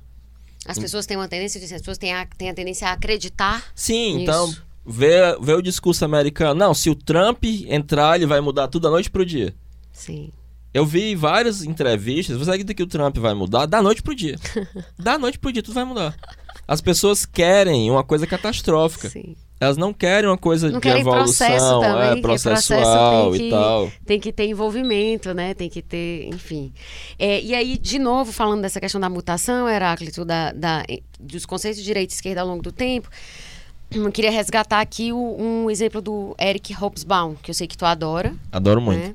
Em A Era dos Extremos, ele fala de uma esquerda é, pós-Segunda Guerra que incluía até humanitários liberais e social-democratas moderados. É, isso é muito curioso da parte do Hobsbawm. De novo, para a gente usar esquerda e direita numa perspectiva histórica, né? Sim, sim. Né? Porque, como eu disse, pode ser uma perspe- perspectiva axiológica, descritiva ou histórica. Sim. Eu, eu não, né? O Bob. Descritiva é, é o que tenta descrever como é que isso é hoje no mundo. Axiológica é o que atribui valor. Qualitativa, Isso é ruim, valorativa. isso é bom. E histórica é dizer como é que a coisa se deu até aqui. É, porque, por exemplo, para a esquerda marxista tradicional, o debate identitário não faz sentido. Discutir se a mulher deve ganhar mais ou deve ganhar menos, é, isso é secundário. Por quê? Uhum. Porque a esquerda marxista tradicional, ela vai entender que não adianta discutir essas coisas, porque elas são, são epifenômeno. Uhum. Elas são um fenômeno secundário de uma estrutura econômica e que se eu mudar a estrutura, eu mudo também a cultura. Uhum. Então, discussões culturais não eram vistas como algo realmente importante. O que eu tinha que mudar era o sistema político vigente, o sistema econômico vigente. E quem realmente discutia as questões relativas ao feminismo, etc., eram os liberais. Uhum. Essa é uma pauta liberal. Não é uma pauta da esquerda marxista tradicional. Essa Sim. é uma pauta que vem da direita. E que hoje em dia é vista pela extrema direita brasileira como o gaysismo, Sim. né? O como é que chama? Feminazi, não sei o quê. Como, Eles chamam também de comunismo também, né? é, como sendo a, o que grande, o que, a grande característica definidora, né? Axiológica o que é surreal. da, da esquerda. É Quando é uma pauta liberal, Sim, liberal burguesa. total. Até porque, se eu modificar, eu posso conservar. Eu não preciso modificar muito as coisas, eu posso conservar as coisas serem conservadas se eu fizer as mulheres ganharem igual. E tem um detalhe: quando a gente fala que é uma pauta liberal burguesa, e, e tem que ser, tinha que ser. Porque antes disso você só tinha um Estado absolutista. Você tinha um rei lá com os amigos dele, que estavam lá vivendo as mil maravilhas, e, todo mundo estava É, é embaixo. muito, é Então, muito assim, importante Porque entender. tem aí o liberalismo do ponto de vista filosófico, né? Sim, então você tem claro. o liberalismo filosófico, depois você vê o liberalismo do ponto de vista econômico, que aí você tem o liberalismo clássico, e etc. A gente vai tocar nisso ainda. É, bom, é muito Mas- importante entender, como dizia Mark Bloch, que a grande é, é, demanda que os historiadores fazem é entender que as coisas são plasmadas no tempo. Né? Sim. É, e aí a gente vive hoje em dia numa discussão que não leva em consideração que as coisas são plasmadas no tempo. Então, Trata tudo de forma é, absoluta e hoje, instante. hoje em dia tem uma ideia de que a esquerda é estatista. Sim. Enquanto Marx vai dizer no Capital, de maneira muito clara, que o Estado é o banco de negócios do capital Total. E que o Estado deve ser derrubado. E que aí- não existe capitalismo sem e Estado. que não existe capitalismo sem Não Estado. existe. E aí você tem essa ideia, mas aí por que, que a esquerda hoje em dia defende o Estado? O, o Chomsky, Noam Chomsky, vai explicar isso. Porque senão você privatiza o debate público. Uhum. O Estado é ruim, é, mas pelo menos o debate público é público. Na Se verdade. quanto menos Estado houver, mais vai ser privatizada a política e menos vai ser possível as pessoas participarem da política. Na E- verdade, para o Marx, não deveria ter Estado, porque o Estado era o que fazia possível que o capitalismo existisse. Porque é o, é o Estado que Isso, garante a propriedade Porque- privada, é o gar- Não, e mais, que e mais. Não, violência, não apenas isso, é mais profundo. Porque o Estado tem uma função. Historicamente, é, você vê, por exemplo, o que se chamou de mercantilismo. Qual era a função do Estado? Ter colônias, manter essas colônias ultramarinas e acumular metais preciosos. A partir da Revolução Industrial, que é uma das revoluções burguesas, o Hobsbawm vai indicar que a função do Estado passou a ser garantir o lucro da burguesia, o lucro dos capitalistas. E Isso permanece verdadeiro, porque quando a economia não está crescendo, a gente diz, por que que esse governo não fez nada? Uhum. O governo tem que fazer alguma coisa, porque o governo é o garantidor do lucro dos capitalistas. Ninguém diz, ah, esses capitalistas aí estão muito fracos. Vamos lá, meu filho, trabalhe Sim. mais, faça as Esses coisas. empresários estão fracos, É, é, não, verdade. não, não, é um problema. Muito Se não há lembrado. crescimento econômico, isso é um problema do governo. E o crescimento econômico significa lucro do capital. quando os capitalistas estão lucrando, é que está acontecendo crescimento econômico. E essa passa a ser a grande função do Estado a partir da revolu das revoluções burguesas. E o Hobsbawm aponta. E a gente, a gente naturalizou isso tanto que a gente não para para se perguntar, sabe, não está tendo crescimento econômico significa o quê? Que as empresas não estão lucrando e crescendo. Agora, tu sabe uma coisa que eu acho interessante? Alguém diria, não estão lucrando, lucrando crescendo e não está dando empregos para as pessoas que parte. vão receber os seus dinheiros, só para complementar. Agora, uma coisa interessante é que a gente está falando aqui que no comunismo, né, é, é, como, como ele é formulado lá no manifesto, não tem Estado né? Não existe Estado, é impossível. Quando alguém me diz assim, ah, porque tal país foi comunista, não tinha Estado, beleza? Não tem, né? Não tem, na ideia de comunismo não tem. Só que os anarcocapitalistas, eles reivindicam também, também não tem Estado. Não tem estado é. né? Então, de novo, a gente tem a coisa dos extremos se encontrando na ponta, né? Porque são campos completamente diferentes, né? E completamente opostos, mas tendo semelhanças. E aí, é, o, o Hobsbawm lembra que o termo esquerdista ele é usado para qualificar alguns golpes militares, tanto na América Latina quanto no mundo islâmico. Então, assim, só para, de novo, reforçando essa questão da... É, e o Lenin vai falar do esquerdismo também, né? Sim. Que ele chama da doença infantil, infantil do, do, do comunismo, sim, né? Sim, sim, sim, é verdade. E, de fato, sim. hoje em dia há muito esquerdismo, né? Esquerdismo que é usado hoje pela direita como sinônimo de quem defende maconha, é. É, esculhambação nas universidades, a ditadura gaysista, que é colocado nesse campo, né? É. Que é colocado nesse campo. Em, em, em, certa medida é um certo esquerdismo isso mesmo, né? Por quê? Porque não leva a nada. É comprar chocolate orgânico e ah, achar tá. que eu vou salvar as sim, florestas. Sim, entendi o que você está falando. Que é. Que é, é, é, sempre tu fala do chocolate, eu sempre lembro do canudo. Mas é, é exatamente a mesma coisa. Eu tô fazendo. Faça a sua parte. Sabe o que, que eu me lembro? É muito isso? importante fazer individualmente a sua parte. Mas fazer individualmente a sua parte não vai salvar o planeta a história do já ouvi nem vai mudar assim, nada. O Ben TV não o beija-flor que pega a gotinha d'água e vai lá tentar secar a fogueira sozinho ele vai morrer e não vai conseguir se for só ele. Mas isso é uma sabe que isso é uma é dialético e é e, e, e faz super sentido? Não basta que só você faça a sua parte mas todos têm que fazer e não apenas, porque Mas... se, todo, ó, se todo mundo tomar menos banho, passar 5 minutos tomando banho, ou reduzir a quantidade de tempo que você passa no banheiro, o agronegócio vai continuar Quem consumindo maior, uma quantidade absurda de água, de água e as empresas e as indústrias vão continuar gastando uma quantidade absurda de água e o planeta vai continuar sendo destruído. Até teve uma coisa no Ceará forte, recente, né? Quando tava os níveis baixos, né? Lembra? É, e aí você e precisa aí. Ai, você, não toma, você não toma banho. Ai, faça xixi no banho. Várias histórias assim. E aí, quando vai ver as estatísticas, a maior parte da água quem usa era. As vacas. Era hidrelétrica. E as empresas. Então, hidrelétrica era. Qual é aquela não, coisa não, que tem aqui na, na. Termoelétrica, eu acho. Eu não sei. Porto. Enfim, sei que era uma empresa, era uma coisa bem grande. Eu não vou falar aqui e dar como taxado, porque para não, não falar, acusar injustamente. Mas sim, eram empresas, né? E aí a, a, coisa do fim da história, Heráclito. É, o fim da história, ela é formulada, né? Uma teoria formulada pelo Hegel no fim do século XIX, que descreve o fim dos processos históricos como processos de mudanças. Para o Hegel, isso ocorreria quando a humanidade atingisse o equilíbrio representado para ele pela ascensão do Estado neoliberal. Esse conceito, é, lá em 1989, com a queda do muro de Berlim, ele é retomado pelo Fukuyama e eu acho interessante, porque no Não, mas comum... o conceito de fim da história está no Marx também. Pois é, mas engraçado. Mas e o Marx, estudou Hegel. mas o Hegel, isso, o Hegel veio antes do Marx. Mas o interessante é que as pessoas falam na imprensa do fim da história eu não sei se tu percebe isso, mas sempre associando ao Fukuyama. Não, mas claro, porque teve uma não época que todo mundo era, histórica. todo mundo era Fukuyamaísta, né? Era a, a, do lado do Fukuyama. E é hoje que vai dizer que hoje em dia nem o Fukuyama é mais Fukuyamaísta, né? É, mas, mas sinal de que ele é inteligente, né? Se ele é, conseguiu sim, se sim. convencer pela Porque o Marx também achava, e eu creio que baseado em Hegel, que o comunismo seria o pra ele da, era o fim, da, fim história. da, história. Porque é o, é, é, é o fim de uma chegaria, oposição, né? Chegaria num ponto de equilíbrio sim. em que as mudanças históricas não aconteceriam mais, você permaneceria para sempre naquilo. Na verdade. Que no fundo é uma ideia mitológica. Sim. No fundo, é a ideia é a mesma ideia de uma, de uma escatologia cristã. Uhum, total. Da, da... É escatologia para ateus. É, escatologia para ateus.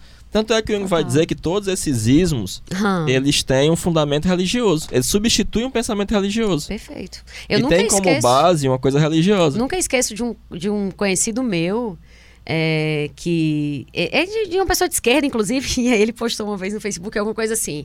Marx, capítulo 1, versículo 12.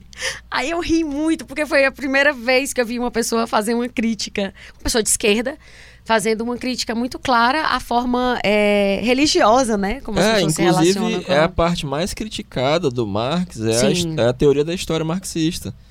De, de, de uma inevitabilidade da revolução e de um fim da história. Olha- Thompson, Hobsbawm, todos, e Zizek, todos abandonam isso. Eu sou uma pessoa de esquerda, não é novidade pra ninguém. A gente sempre, a gente inclusive em cada, cada episódio a gente de alguma forma deixa isso claro.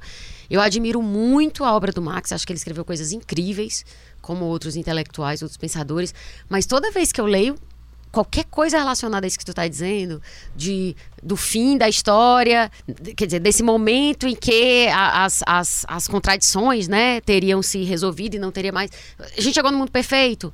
Cara, eu acho tão ingênuo, é como tu falou, é o paraíso É. mesmo. É o paraíso. Obviamente, essa discussão não é uma discussão ingênua. Se você lê a obra do Marx, ah, ele vai fazer uma discussão muito densa, muito profunda e muito séria, assim como o Hegel, em que vai entrar a questão do absoluto, a questão do espírito, do Geist, e uma série de discussões filosóficas seríssimas e muito densas e muito complexas que não tem como a gente abarcar aqui para dar conta disso, né? E não é à toa que eles são clássicos, né? Não, não é à toa. O próprio Hegel, né? é, The Madman of Absolute Knowledge, como diz o Zizek, né? O, Aham. o louco do conhecimento absoluto, né? Que vai justamente dizer pro que o Kant estava errado. Kant estava certo, viu, gente? Então dizem que é, é hegelista. Ele é hegeliano. É hegelista no sentido de. Ele Mas, encara quase como um religião. Inclusive, o, o, o Zizek é um dos grandes hegelianos da atualidade. Mas ele percebe, né? é, E a coisa louca, o Hegel, só misturando aqui, fazendo as, as ele mistura. Hegel e Marx, né? É porque o Hegel é um liberal, o Marx não era liberal nesse Não, sentido. e o, o, o E- Zizek, ele é um idealista. E o Marx era um Materialista. É né? verdade. E o, o Hegel era um idealista. né? Mas o interessante é que isso não é contradição. É só uma aparente contradição. Quando Não, você é vai uma ler os caras, mas quando você vai ler, você entende por que, que o, o Zizek fala aquilo. Ah, sim, claro. Não, não- Mas não deixa de ser um tanto contraditório. Mas todo pensamento inteligente, ele é contraditório. é, Não há nenhuma forma de pensamento sofisticado que não seja Ai, contraditório. coisa boa. Tô feliz demais. O Jung bate muito nessa tecla claro, sempre, o tempo né? inteiro. É a partir do É. Jung que eu falo essas coisas, assim. É verdade. Estou Em- acostumado com paradoxos. Então, e aí, pro fu, fu, fu, fu- Ai, meu Deus. Fukuyama! Mariana, Fukuyama, corta essa Fukuyama. parte de novo. Aqui tá com dificuldade no japonês, no italiano, em tudo. Então, é, pro Fukuyama, é, com a queda do muro tem o fim da história, porque, pronto, tipo, Não tem mais a di- dicotomia capitalismo, comunismo. Logo vai Isso. ser o capitalismo. os Estados Unidos ganharam e pronto, acabou. E aí, esse fim da história que vem com a queda do muro, na minha visão, tá ligado. Claro, é, é ele define a crise das ideologias, né? Tipo, tipo, ele tá muito correlacionado à ideia do da crise das ideologias. E aí, essa, essa noção, Heráclito, de que acabou a direita e esquerda. A crise Viria das daí? ideologias, não, não, não, não, não. Ela já vem antes. Fala. Inclusive da esquerda. O próprio Bob ele vai apontar que um dos primeiros a chamar a esquerda e direita de caixas vazias, porque teriam perdido seu valor heurístico, seu valor descritivo, seu valor ah, avaliativo, é o, o Sartre. É o Jean-Paul Uhum. Sartre. Sim. né? Então, é, é, a crise da- das ideologias se agrava com a queda do Muro de Berlim. Parêntese. Quando o Sartre fala, é, quando ele escreve isso das caixas, a gente já está num contexto mesmo, em termos, vamos dizer aqui, em termos filosóficos, né? A gente já está num contexto em que se assume a crise das ideologias, tipo, é só Já. um rótulo que você cola. Já, já, já. E o que que gerou isso? Já que isso é pré-queda do muro, então você ainda vivia num mundo polarizado, num, um- assim, num mundo de Guerra Fria.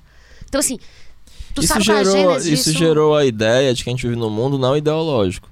Sim. E as pessoas foram procurar algumas outras categorias e gerou algumas coisas filosoficamente esquisitas, eu acho, pelo menos, mas que a gente não, não teria tempo pra discutir. Mas tu entende o que eu tô falando? entendo, né, o que é tipo, que pô, se o cara é, é, é, diz que as ideologias são Não, é por isso, por vazias, exemplo, que o Sartre vai pensar no existencialismo.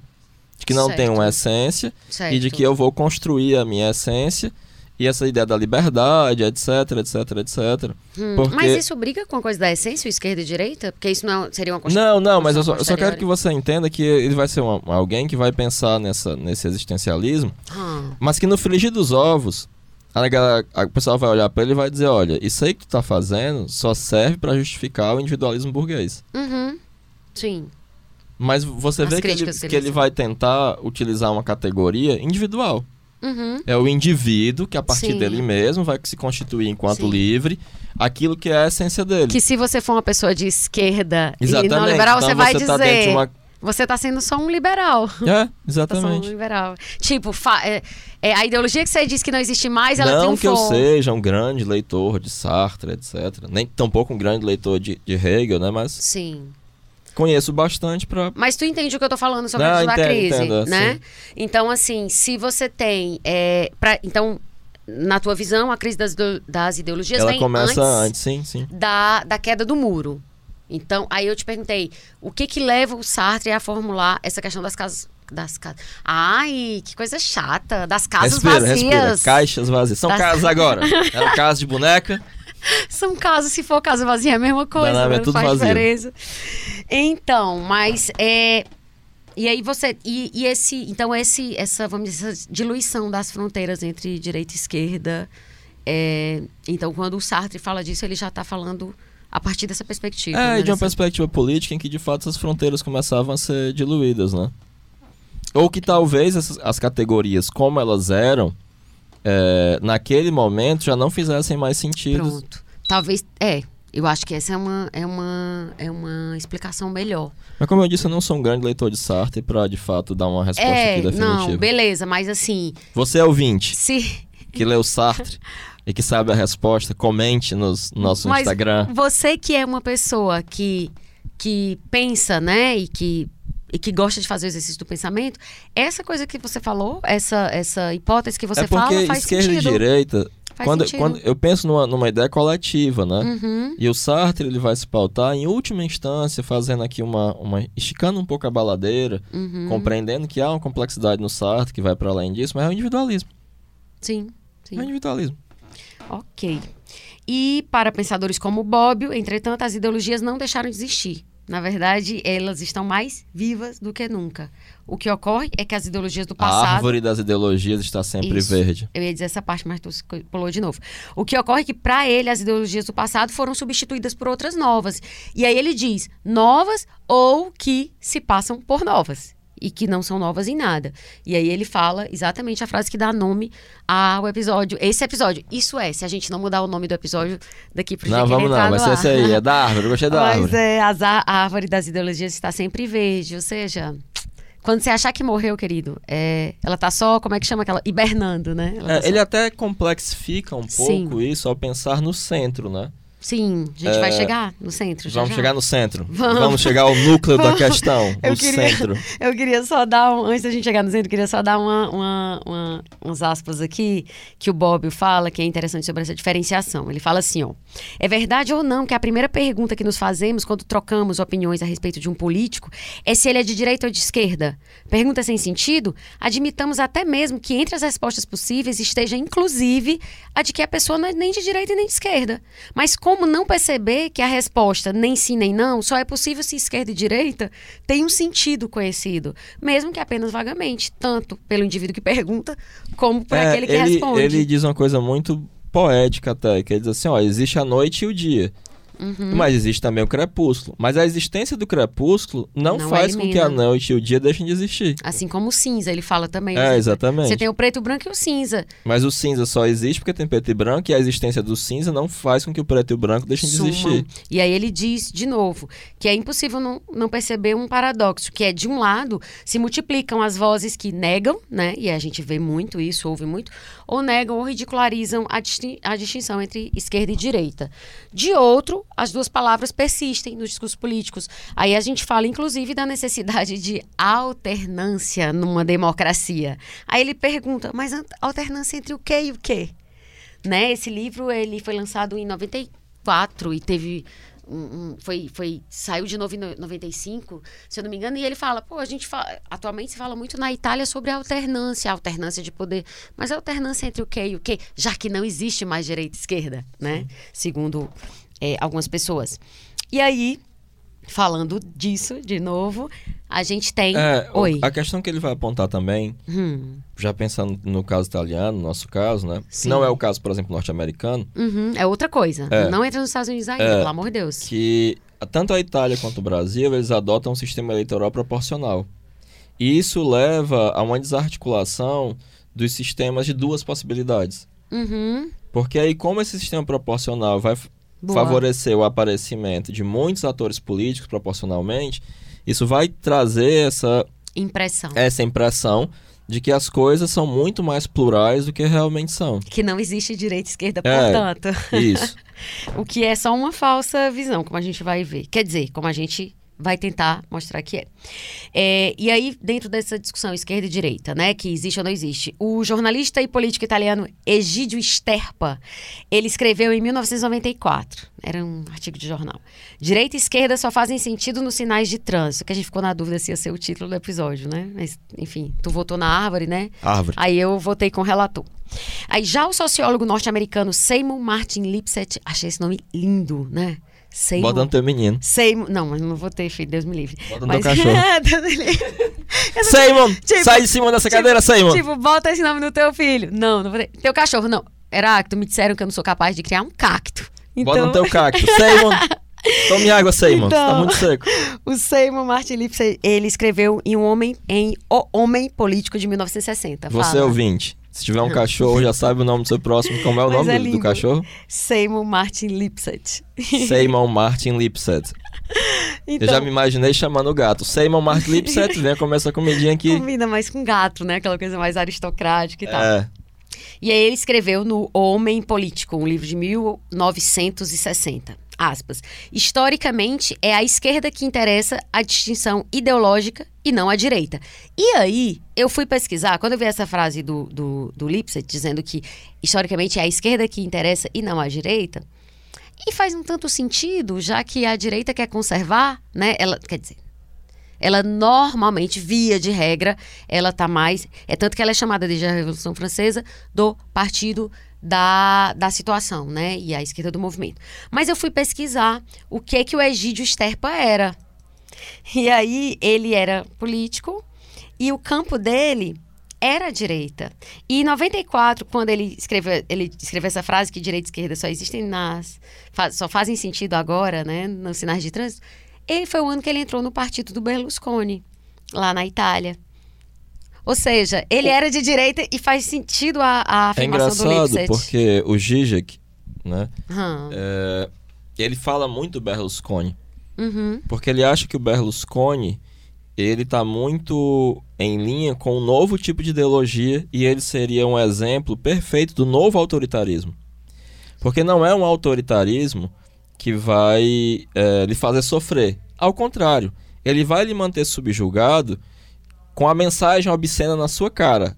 Tenha prazer, aproveite as coisas, viva a vida. Obscena que tu diz é, é no, no sentido de que era algo para estar escondido, mas É, não, está, não, não- está não mais. está. Nesse momento, ela está dada. na, na ideologia tradicional é assim: se sacrifique pela pátria, mas vai poder roubar e matar os judeus. Uhum, Aí hoje em dia isso vem, é, no- especialmente no caso do Berlusconi, ele acha que ele é o exemplo de um autoritarismo e até mesmo de uma, ditadura, não de uma ditadura, mas um autoritarismo Sim. atual, em que tenha prazer, é, consuma é, a- a- a- tudo aquilo que era utilizado para é, bribe, como é bribe. Isso que dá ficar nas no outro idioma e vir falar em português. É, subornar, Sim. que se usava para subornar as pessoas e que estava subentendido, como sendo essa mensagem obscena, ela agora tá na cara. E o Berlusconi é isso, ele era inclusive ele é tipo uma espécie de Silvio Santos, né? Uhum. Ele é o dono de uma. Sim. E é um cara que, que faz orgias, inclusive com menores. E que uma apareceu depois do Manipulite, que era Mãos Limpas lá na Que Itália. destruíram a política italiana. Que era eles assim- acabaram com a política Na verdade, o que, que italiana. eles fizeram lá na Itália? Fizeram Manipulite, Operação Mãos Limpas, e disseram: nossa, agora a política tem que ser pra gente de fora, que não é política, política é tudo sujo. E aí, veio o eles pegam Berlusconi. gente de fora da política, que é. Enfim, é, a história ela é, ela é muito. Ela é cômica, na verdade. Se não fosse trágico. É, se, é aquela história, se existir um Deus, ele realmente é humorista. E aí, é, pro Bob, o direita e esquerda são duas palavras. Aí a gente volta, Heráclito, lá naquela discussão lá do Aura Mazda e Arimã, Deus da sombra e. o- Quer dizer, Deus da luz e o Deus da sombra. Que pro Bob, direita e esquerda são duas palavras ainda hoje tão carregadas de significado emotivo, é quase impossível, né?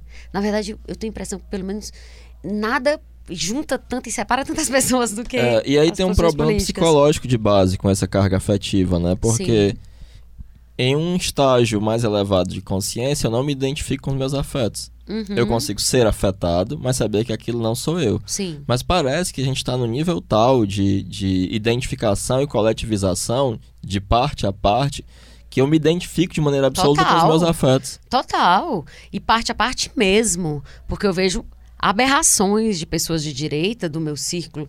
É, meu círculo é próximo ou distante. E de esquerda, idem. Eu, não tenho, eu tenho preguiça de, de, de Tenho ler determinados preguiça. posts. De, cara, não tenho, assim. E, não, e, e, e me chame do que quiser. Me chame de isentona. Tipo, ok, beleza. Se meus amigos vierem me chamar disso, ok. Mas assim, eu não tenho o menor saco, sabe?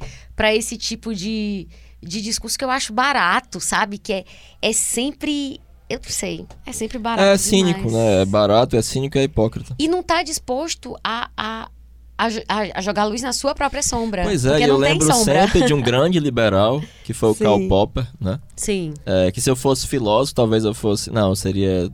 Meu coração pertence ao James. eu seria um pragmático se eu fosse filósofo. Mas eu gosto muito do Popper. E o Popper, quando vai fundar o racionalismo crítico dele, vai dizer que pode ser resumido na frase: se eu for discutir com alguém, né, pode ser que você esteja Sim. razão, tenha razão, Sim. e pode ser que eu esteja errado. Isso, isso é a única coisa que garante um discurso racional. E isso, em tese, é lindo. Agora, na hora que o sujeito chega. Eu entendo o que você está falando e concordo. Agora, na hora que o sujeito chega e diz assim.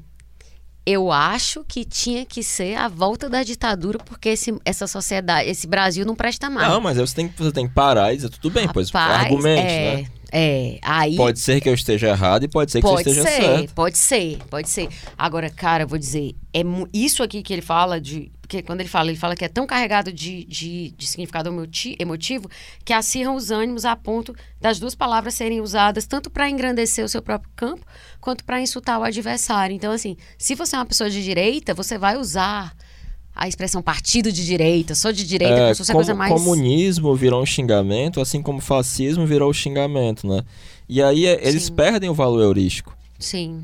Assim, porque se é fascista quem eu não gosto, eu tô colocando um critério O subjetivo. fascismo de verdade, o fascista É. de verdade, ele e aí fica... o fascista de verdade, É, é. Ele, ele, fica... tá ali livre, leve e solto. Total, porque ele fica dentro de um conjunto. Já que todo mundo é fascista, ele tá lá. Ele tá bem, É. bem garantida a existência dele. É, o que eu acho pior, Heráclito, eu até postei esses dias assim. é, quanto mais eu fico lendo, enfim. é, até por conta do podcast agora específico, mas eu vejo que eu não sei de nada. E eu fico impressionado.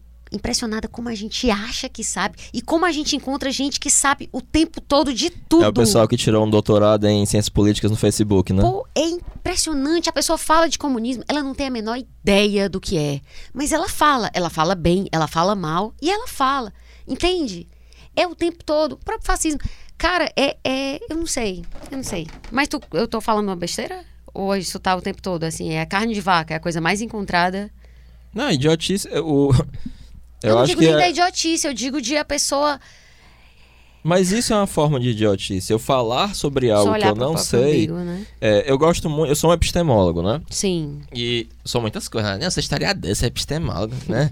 Aí, é, eu sou leitor de um autor chamado Gaston Bachelard. Uhum. E o Gaston Bachelard, ele vai dizer que o cientista não tem direito à opinião. Uhum. Porque o cientista, ele primeiro estuda, depois ele pensa, nessa ordem. Porque só quem pensa antes de estudar é o filósofo. Quando você é um cientista, você não pode dizer, ah, eu acho tal coisa. Não, você não acha mais nada.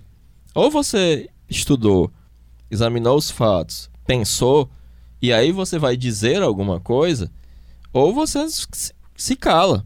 Uhum. A questão é que há essa, essa ignorância douta, né? Gente que é muito ignorante, mas que se acha muito doutor e que não reconhece a própria ignorância e fala qualquer coisa. Uhum. E aí, quem, esse pessoal que fala qualquer coisa só se interessa por estar certo. Uma vez eu fui discutir com um amigo de, um, de uns conhecidos meus que ele estava criticando o PT. Eu disse assim: olha, você está criticando o PT por causa da educação básica, né? Mas era educação. Ah, da, da educação fundamental. Mas isso aí é responsabilidade do governo do Estado. E seu Estado é governado pelo PSDB pela direita há 20 anos. Ele, ai não, não, mas não sei o quê. Ele era não. paulista? É. Porque eu, disse, eu, eu, pensei isso porque tu falou que era sim, governado sim. há 20 anos. É, era paulista. Sim. E aí ele só ficou querendo ter razão e dizendo um monte de abobrinha. Eu disse, não, mas não é responsabilidade do governo federal, é responsabilidade do governo estadual, e seu governo estadual é há 20 anos. Governado, aí fui citar os governadores paulistas, esse, esse, esse, esse tudo PSDB. Entendi. E não que eu, esteja, que eu tivesse interessado em fazer uma defesa à crítica do PT, mas só uhum. colocar as coisas no seu devido lugar. Sim, Olha, vamos criticar, a mas pelas coisas que, as né? crianças é responsabilidade da prefeitura. A educação é do ensino médio, é responsabilidade do Estado. E aí você vai ter universidades, o ensino superior, ensino superior e escolas técnicas que vão ser tanto estaduais quanto federais. Uhum. Mas aí você não pode responsabilizar um quando a responsabilidade era do outro. É como querer. Mas aí é... ele fez, não, mas e aí ele tinha que ter feito alguma coisa. Aqui o que, doido? Vai lá. Seria uma coisa parecida com é, responsabilizar a prefeitura de Fortaleza pela política econômica pública. do é, Brasil. Política, dizer assim, não, o prefeito está sendo roubo, não sei onde, a culpa é do prefeito. Aí, mas amigo, a responsabilidade pela segurança é do Estado. Então te, deveria ser como nos Estados Unidos, que é da prefeitura, porque o crime acontece na município, uhum, então deveria ser sim. municipalizado. Na verdade, mas no as pessoas Brasil, vivem na cidade. É, né? mas no Brasil tudo que é municipalizado dá merda.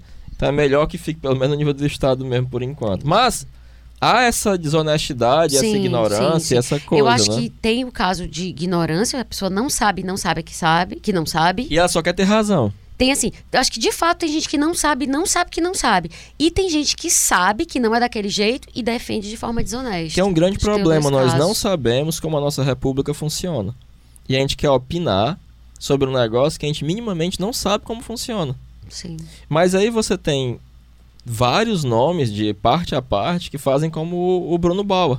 Coloca um manto de autoridade, que é só um manto, é vazio, não tem nada por baixo, e dizem, massas, me sigam, falando um monte de abobrinha. Massas, me sigam. Eu, eu sempre, como eu te falei antes, eu sempre desconfio de quem fala isso. E, e aí, assim, falando, pensando sobre esse, sobre esse ponto, né, de que cada esses, esses, essas duas palavras têm forte valor emocional e cada pessoa atribui como se o seu lado fosse positivo e o outro fosse negativo. E aí tu trouxe o mito. Hora Mazda e o Arimã. Isso, exatamente. Assim, para um partidário da direita, a igualdade, como elemento tradicional da ideologia de esquerda, se torna uma coisa ruim, que é o quê? Nivelamento.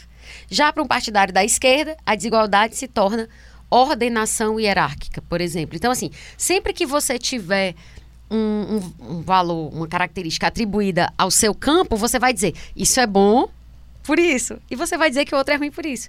E vice-versa. É, o Gigi que vai dizer que é muito importante a maneira como a gente formula as perguntas e a maneira como a gente enxerga as coisas. Porque, por exemplo, ah, tudo bem, a gente tem um problema ambiental. Mas eu vou observar esse problema por uma lente conservadora e dizer, não, temos Sim. que voltar a agir temos que voltar para as cavernas, né, lá, lá, lá, lá, lá. Cara, e isso, assim... Isso é que é o difícil de, de viver em sociedade, Heráclito. Porque era que nem quando tu estava falando assim, pô, mas é legal, tu estava dando exemplo, né, dos conservadores, porque assim, os caras chegam e queriam fazer tais coisas para conservar alguns valores. Mas aí vem essa discussão que é quais valores? Porque assim, o lance de você viver em sociedade é você, é para isso que existe a política, né? Para você poder estabelecer pactos que vão reger todo mundo. Então, essa, essa coisa que tu colocou é assim, coloca de novo essa pergunta do, da questão do, é, dessa questão ecológica, né? Tu disse assim, como é que eu sei que a minha forma de ver é melhor. Pô, é, a gente vai ter que trabalhar por consenso e por maioria, não é isso? E se a gente tiver dentro de um É, governo exatamente. Importa muito a maneira como eu vou enxergar. E aí o Zizek até fala, ah, o pessoal de esquerda que fala Hum. que a mãe terra e não sei o que e tal. Olha, pode ser até a nossa mãe, mas é uma mãe desgraçada. porque teve que acontecer vários desastres ambientais para existir o petróleo. Teve que ter várias extinções em massa para que o petróleo existisse, sim, né? Sim, é verdade. Ai, cara, quando você começa a pensar, você dá uma, uma surtada, né? Eu, tô, eu não sei se é só em mim, não sei se eu tô ficando doida, mas isso faz bastante sentido também. Bastante Faz? sentido. Na verdade, a gente vai ser o petróleo das próximas. Não é? É, e aí, de novo, vou retomar uma parte que tu antecipou é, lá no começo, que esquerda e direita indicam programas contrapostos. E valores relação- contrapostos também. Isso, com relação a diversos problemas cuja solução pertence ao campo da ação política. Política. E aí, contrastes não só de ideias, isso aqui é do Bobbio, contrastes não só de ideias, mas também de interesses e de valorações a respeito da direção a ser seguida pela sociedade. E aí, a gente vai entrar em vários outros caras que falaram de esquerda e direita, para além do Bobbio, né? Como a gente falou, o, o, o livro dele, Direita e Esquerda, ia ser farol. Mas não é o único autor que a gente está usando. E aí o Peterson, que é um psicólogo canadense, inclusive tu já, Jungiano. já me falou bastante dele, né? Por ele ser um junguiano, que, que tu respeita, né? Pela Eu respeito, mas produção. não concordo. Certo. Mas Porque- dentro da coisa do Jung... É, sim, porque primeiro que ele não é um pós-junguiano, que eu acho Certo. todos uma bosta, Uhum. né? Assim, uma porcaria. Acho o Hillman uma porcaria, essa galera é uma porcaria.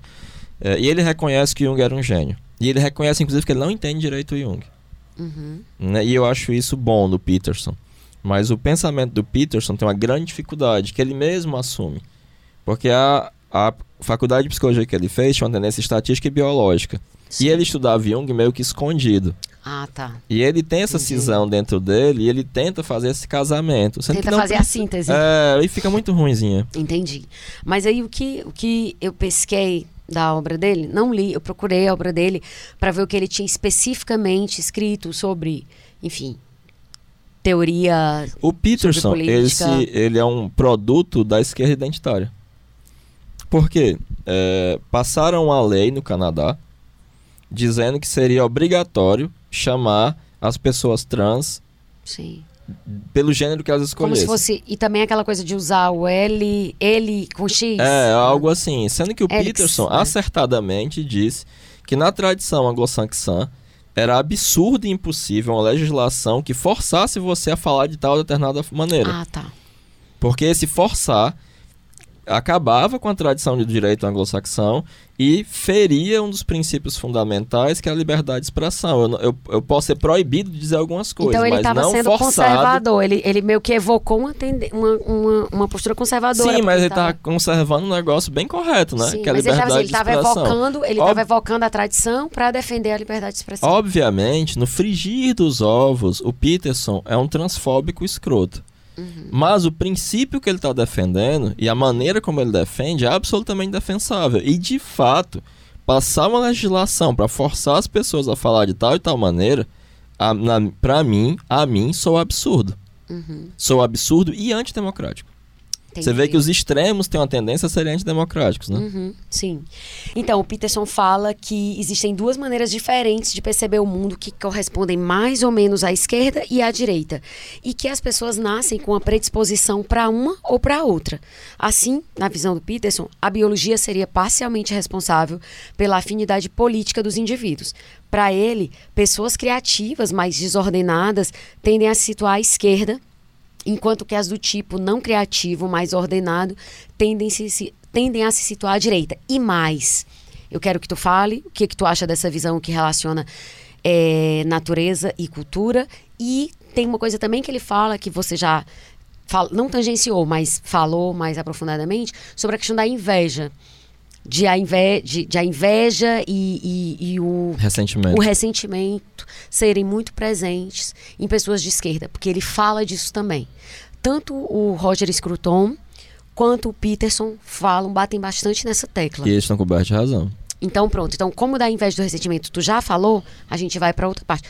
Que- deixando claro, não significa que todas as pessoas de Lógico que esquerda são ressentidas e invejosas. Mas ele diz que isso é um traço que, é, pelo que eu entendi da, da tua fala e pelo que eu li lendo al- alguma outra entrevista dele, é um traço que você vê se destacar entre muitas pessoas Claro. de esquerda. E sobre a natureza entre biologia e cultura, como é que tu vê essa questão dele dizer que tem os tipos que são definidos vou- biologicamente?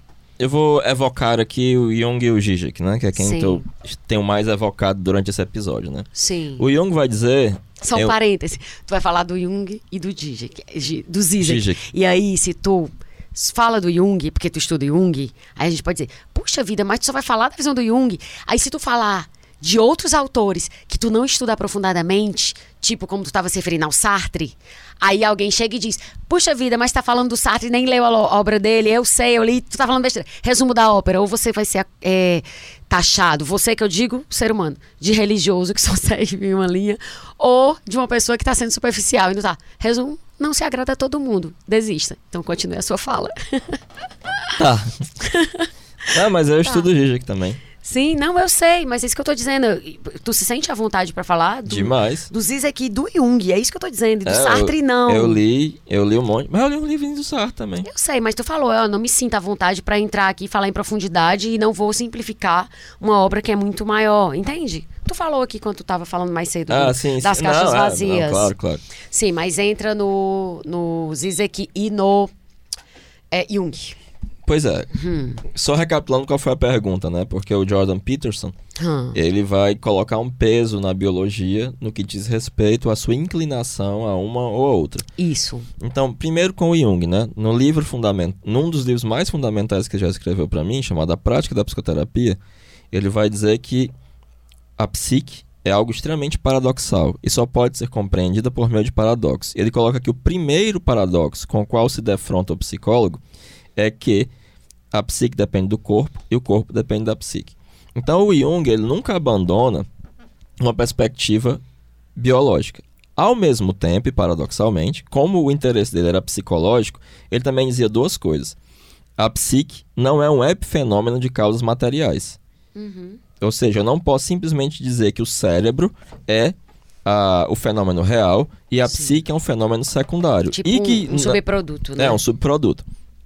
E que eh, ele fala isso no Energia Psica. Ele vai dizer que se você quer tentar fazer isso, eh, utilizar a fisiologia ou o cérebro ou qualquer coisa de saborosa no cérebro para explicar os fenômenos psicológicos, contente-se com os magros resultados psicológicos de uma psicofisiologia. Dá magros resultados psicológicos. Uhum. Que e é, de seria fato, um reducionismo, né? os resultados do Peterson em termos psicológicos são magérrimos. Uhum. Ele é muito pouco junguiano nesse sentido, né? Porque ele explica o sentido da vida para os homens. Certo. É, então há esse. Primeiro que não se pode descartar a biologia, Uhum. mas ao mesmo tempo não se pode derivar a psicologia da biologia. E aí o Zizek, no debate que ele fez com o Peterson, ele até frescava, chamando os seguidores do, do Peterson de lobsters, né, de Uhum. lagostas, porque ele fala muito das lagostas. Sim. E ele dá uma, uma tacada assim que vai no coração Ele fala muito das lagostas, ele dá muitos exemplos. com lagostas, Com Jordan lagostas. Peterson. Sim. Porque a- as lagostas têm uma hierarquia. Uhum. E o Zizek vai dizer, olha, elas podem até ter uma hierarquia, mas nenhuma lagosta nunca vai ter autoridade. Boa. E isso é o que vai ser o característico do humano, não a hierarquia, mas sim a noção de autoridade. Aham. Né? Então, ó, por, por evidente, você de- nós devemos ter alguma determinação biológica, alguma influência biológica nas nossas escolhas. A pergunta Mas- é essa, influência, mas não necessariamente É, determinação. determinação. é. mas o Peterson, ele tenta muito trazer uma justificativa biológica para a questão psicológica que não precisa. Uhum. Basta você entender que a psicologia está existe uma dependência do corpo e que há uma influência mútua. Sim. E quando o Jung vai propor a noção de arquétipo, ele propõe a partir da noção de instinto, que é a noção biológica. Sim, total. Então, muito a- bem lembrado. O aspecto espiritual não está desvinculado do aspecto biológico. Muito bem lembrado. Acho maravilhosa essa coisa. Né? Asterisquinho de novo aqui. né? E é, é, algum tempo atrás, eu só lembrei isso recentemente, quando a gente estava conversando sobre isso, eu ministrei uma palestra em Hum. Minas, justamente meio que sobre direita e esquerda, Uhum. porque E tu só lembrou disso hoje? Foi, pois é. gravar. Em que eu fiz uma, uma análise psicológica de um debate meio bobo Sim. entre o Kim Kataguiri, que eu considero uma pessoa desprezível e asquerosa, Hum. e o Jean Willis. Por conta do, do Jean Willis ter se vestido de Che Guevara. Eu não gosto de nenhum dos dois. Não, eu até simpatizo com o Jean. Na verdade, de- eu não gosto, mas assim, isso não é isso o que, o que como é que chama, credencia ou descredencia ninguém. É, É, só não, não, pessoal. não. Mas, é, mas eu Mas também. não, não vou- é, Mas tua ideia, eu estou falando de preferência. É, não, eu preferência, eu não. Eu tipo, respeito. aconteceram Eu não coisas. Eu não, concordo aconteceram coisas coisas do, do que Jean, eu, mas tipo, preguiça, entende? Mas Eu ok, tudo Mas. é, e eu fui pensar nessa coisa de direita e esquerda, né? Ah, E essa díade é uma dia- díade psicológica também. Porque o- Uhum. o Jung ele vai falar, vai demonstrar isso historicamente, a questão da, da, da extroversão e introversão. e acho ótimo essa coisa do Jung. Porque me dá Entrar agora, porque você tá falando do Peterson, É, que, te- que é biologia. porque me dá muita impressão Sim. de que há na, na esquerda uma maior extroversão, ou seja, uma perspectiva empática e de ter um interesse pelos objetos. Que é o conceito do extrovertido, É, né? Da extroversão. Sim, e uma maior tendência empírica, né? Tendência à na- experiência a experiência prática. prática. Enquanto na direita você tem uma tendência à introversão, a colocar o sujeito, ou seja, o individualismo, o sujeito tem que estar Certo. acima, porque eu tenho que estar acima, né? Certo. E uma abstração, como por exemplo, ah, a ideia de mercado resolve tudo. Aí eu te pergunto, E é Uhum. eu- uma abstração afastada o mais possível dos fatos. Então me dá muito essa impressão. essa não é a pergunta que eu tô te fazendo agora. Porque tem perguntas que surgem agora, tem coisa que tá no roteiro e tem coisa que a gente conversa antes de gravar e, e é oportuno falar aqui. Esse é um exemplo. E aí eu te fa- refaço a pergunta que eu fiz antes. Do mesmo jeito que atribuem ao Peterson, pode-se fazer a crítica dizendo que ele está biologizando é, coisas culturais, né? Como ser de esquerda ou direita. É, isso que tu tá falando não poderia ser acu- acusado de estar psicologizando essa mesma Seria um coisa? psicologismo se eu dissesse que a psicologia explica completamente isso. Certo. Mas eu não estou dizendo isso, né? Hum, E além disso, a introversão e extroversão não são Sim. caracteres, mas mecanismos. Certo. Então quer dizer que pode haver uma variação aí. Ah, tá. Não é uma coisa tipo, você é, é extrovertido e é, É, assim do não primeiro é ao último dia da sua vida. É, exatamente. Muito bom, adorei essa resposta. Asterisco também nela. É, e aí, o já citado Seymour. Seymour Martin Lipset. Lindo. Lindo, nem sei, nunca vi nenhuma foto Mas o dele. nome é. É.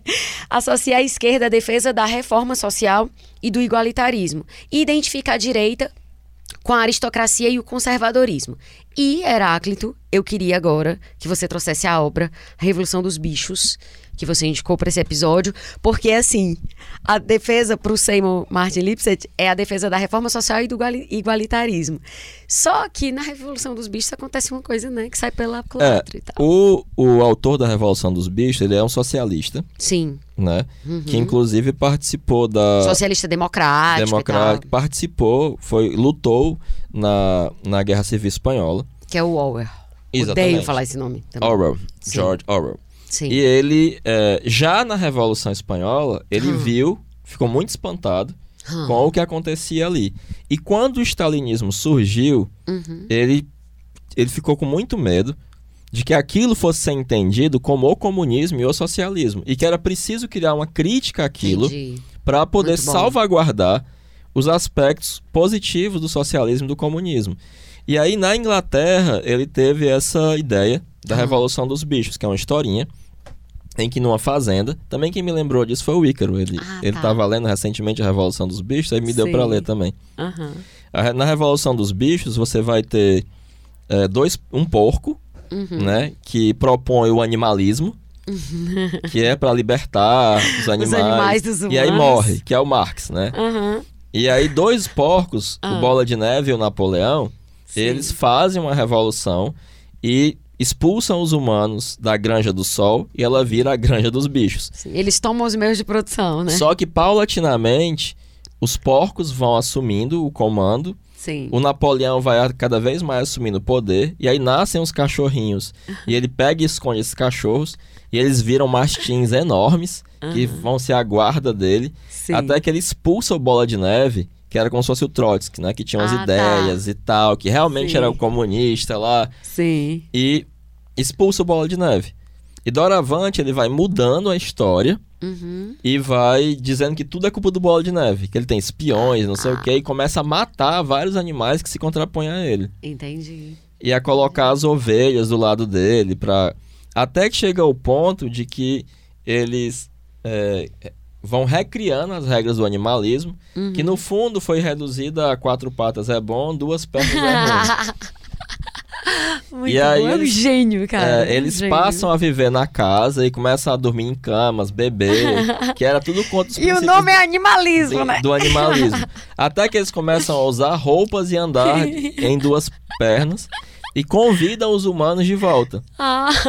E os humanos ficam espantados como eles conseguem explorar os animais melhor do que os outros. Muito bom. E aí Mas- os animais vão lá olhar e veem os humanos e os porcos e não conseguem diferenciar um dos outros. Nossa, genial. E aí ficam lá chocados, vendo os humanos e os porcos, né?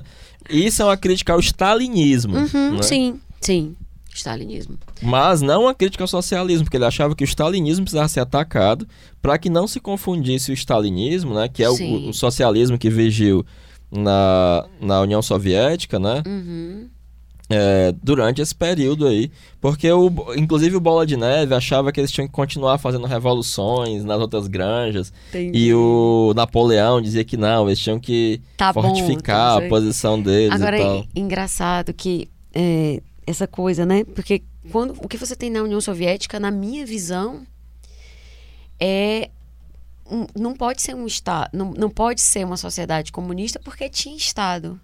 Eu não, não entendo como é que você pode dizer que na China você tem comunismo, se você pegar a definição, é, vamos dizer assim, da primeira formulação teórica. E como que você vai dizer que lá é comunismo, gente, se tem Estado? Aí eu te pergunto, Heráclito, real, oficial, quem diz que na China ou na União Soviética houve comunismo? É desinform... Pode ser desinformação, mas pode ser só má intenção. Não, eu não sei, porque vai depender muito. O Hobsbawm, ele Hum. vai dizer, por exemplo, que com a morte do Lenin, já não Hum. era mais uma revolução comunista, já tinha virado uma outra coisa. Certo. É, mas, ao mesmo tempo, não tem como negar que durante muitos e muitos anos, as pessoas que eram comunistas ao redor do mundo tinham como referência a União Sim. Soviética, né? Cara, eu acho isso. Mas, mas aí você dizia, eu sou comunista, tenho essa experiência como, como é, referência prática, né, de alguma coisa que foi teorizada, mas eles não são. Porque o que eu digo assim, é só uma contradição básica. É tipo assim: comunismo, no comunismo não tem Estado. Como é que eu posso dizer que esse país é comunista? Você tá entendendo? Que essa sociedade. é Ah, tem um monte de contradições, o stalinismo. Não, mas essa é tão básica, porque é a eliminação do Estado. É tanto que o socialismo ele é, um, ele é um- um- uma, uma, fase intermediária para chegar no comunismo, porque o É, comunismo não tem, a Estado. ditadura do proletariado, e aí Isso. você chega no comunismo. No socialismo tem Estado, no Que é uma comunismo sociedade não. sem classes, né? Que não existe propriedade privada da- dos meios de produção. Isso, exatamente. Que as pessoas pensam, ah, não vou mais poder ter meu computador, minha chinela. Não, não é, não é ter propriedade privada, é sim dos meios de de produção. Mas, enfim, é só um- uma coisa, eu até já botei isso uma vez nos stories, enfim, eu acho muito doido as pessoas chamarem de comunista um- uma sociedade que tem Estado. E aí, agora depois da Revolução dos Bichos, pro histori- falando das visões de esquerda e direita para vários autores, né? O historia- historiador Jacob Gorender, em Combate nas Trevas, a esquerda brasileira, das ilusões perdidas à luta armada, no livro de 1987, ele propõe uma definição genérica para a esquerda. Ele diz: esquerda é o conceito referencial de movimentos e ideias endereçados ao projeto de transformação social em benefício das classes oprimidas e exploradas. Os diferentes graus, caminhos e formas dessa transformação social pluralizam a esquerda e fazem dela um espectro de cores e matizes. E aí, Heráclito, é, pensando em personagens mitológicos de é, esquerda, tu sugeriu o Robin Hood, né? E o Arqueiro Verde, que por sua vez é inspirado no Robin Hood. Não é isso? Tem alguma coisa que tu queira falar especificamente sobre É, esses o, dois? o- A gente falou, inclusive, no episódio passado, né? Quando o Daniel tava aqui, Daniel Brandão. Do Coringa, né? É isso, sobre essa uma série de, de histórias do Arqueiro Verde na década de 70, em que ele vai atravessar o país, vendo as mazelas da Uhum. população e tal, e trazendo uma visão. E ele fica é, é muito marcado como sendo um personagem de esquerda, né? Certo. É, e o Robin Hood tem essa coisa de roubar dos ricos para dar aos pobres, né? Sim, que, que não, não deixa de ser uma perspectiva de, de igualdade ou sim, equidade, né? ou de melhor distribuição de renda, né? Sim, sim. Ou de é, Bolsa Família. Ó, oh, é, ainda no universo da cultura nem pop. É, né? Nem é, nem é. Bolsa Família é uma é um projeto completamente dentro, completamente da agenda liberal, liberal, é, liberal gastava social, Gastava quase né? nada, mudou a vida de tanta gente. Bolsa Família é uma iniciativa de um governo liberal moderno. Não é liberalismo É, é muito engraçado porque o Amoedo, né? Ele propunha que a educação fosse feita com um voucher, né? Uhum, é uma coisa sim. super liberal. Então você vai lá e compra onde você quiser. O sim. que foi o FIES sim, né, e o ProUni, se não um voucher. É verdade. Eu lhe dou um voucher de dinheiro com, com empréstimo, depois você vai pagar e você vai lá e compra a educação superior que e você isso quer. Isso para as pessoas, eu já vi recentemente discurso de gente que ficou endividada com FIES e a pessoa super reclamando. Mas isso era uma coisa bem esquisita, porque era uma menina negra sendo, com, sendo contra a política de cotas e, e a menina reproduzindo um discurso tão, tão de gente privilegiada que eu vi. Tá aí um ótimo exemplo de como a ideologia na acepção marxista, aqui trabalhou bem. É, ainda no universo da cultura pop, o Mr. X, do blog Mr. X, blog do Mr. X, analisando o filme do Batman de 2008, ele escreveu uma coisa que eu achei bem humorada. Aspas, ele diz: Todos os super-heróis são de direita. Se fossem de esquerda, eles não combateriam o crime, mas tratariam de dialogar com os criminosos ou apaziguá-los, de inscrever o Coringa em um curso de malabarismo e arte-terapia para regenerá-lo para a sociedade, ou de resolver o problema não do crime, mas da pobreza e da desigualdade social, que, como todos sabem, é a origem de todo o mal e toda a violência. Esse menino. E aí tá errado. Eu tenho quase certeza que ele é liberal, até pelas referências que eu vi no texto dele, mas Não, eu achei mas bem isso. Foi, isso foi uma das coisas, é bem humorado, mas Sim. isso foi uma das coisas que Uhum. é, na década de 70 e 80, nós da esquerda defendíamos que o crime era resultado da, da desigualdade. E aí quando se foi fazer de fato uma, uma série de, de trabalhos e estatísticas e tal, e, e trabalhos empíricos, mostrou que não havia essa relação Uhum. entre pobreza e crime, né? Sim. É, e eu acho que a gente precisa repensar. E isso é um, um dado empírico, né? Uhum. Porque até existem crimes que requerem que vocês tenham alto nível cultural e intelectual. E aquele, o, o roubo do Banco Central. Sim. Tinha- tem- foi um engenheiro ali que Total. construiu o negócio e tal. Você- Total. O Né? roubo do La Casa de Papel, que É. nós não podemos esquecer, Exatamente. que é o episódio 13. Pois né? é. E eu acho esse um ponto muito sensível, porque a dificuldade que a esquerda tem em dialogar com a noção de segurança pública, isso é é muito problemática, Uhum. né? Porque minimamente as pessoas querem paz e querem que não tenha crime Sim. e etc. E esse é um papel tradicional do Estado, né? Uhum. Que é, já com o Durkheim vai entender o Estado como aquele que tem o monopólio da violência, né? Sim. É, e eu não sei se a arte terapia vai resolver o problema da, do Coringa. do- nem do Coringa, nem, nem, da, nem da violência, nem da, nem da criminalidade, né? Que no fundo ele faz uma crítica à esquerda, né? Porque o Sim. Coringa é um, maníaco patológico e curável. Uhum. Sim. E aí você achar que isso que e tal, nananana, é, é complicado, né? Agora um detalhe, é, tu falou, lembrando que o Estado deveria ter o, o monopólio da violência para o Durkheim. E aí no Brasil atualmente o Estado quer ter também o monopólio da milícia, né? Que não é nem o Estado, né? A figura no poder é, ocupando um poder, né?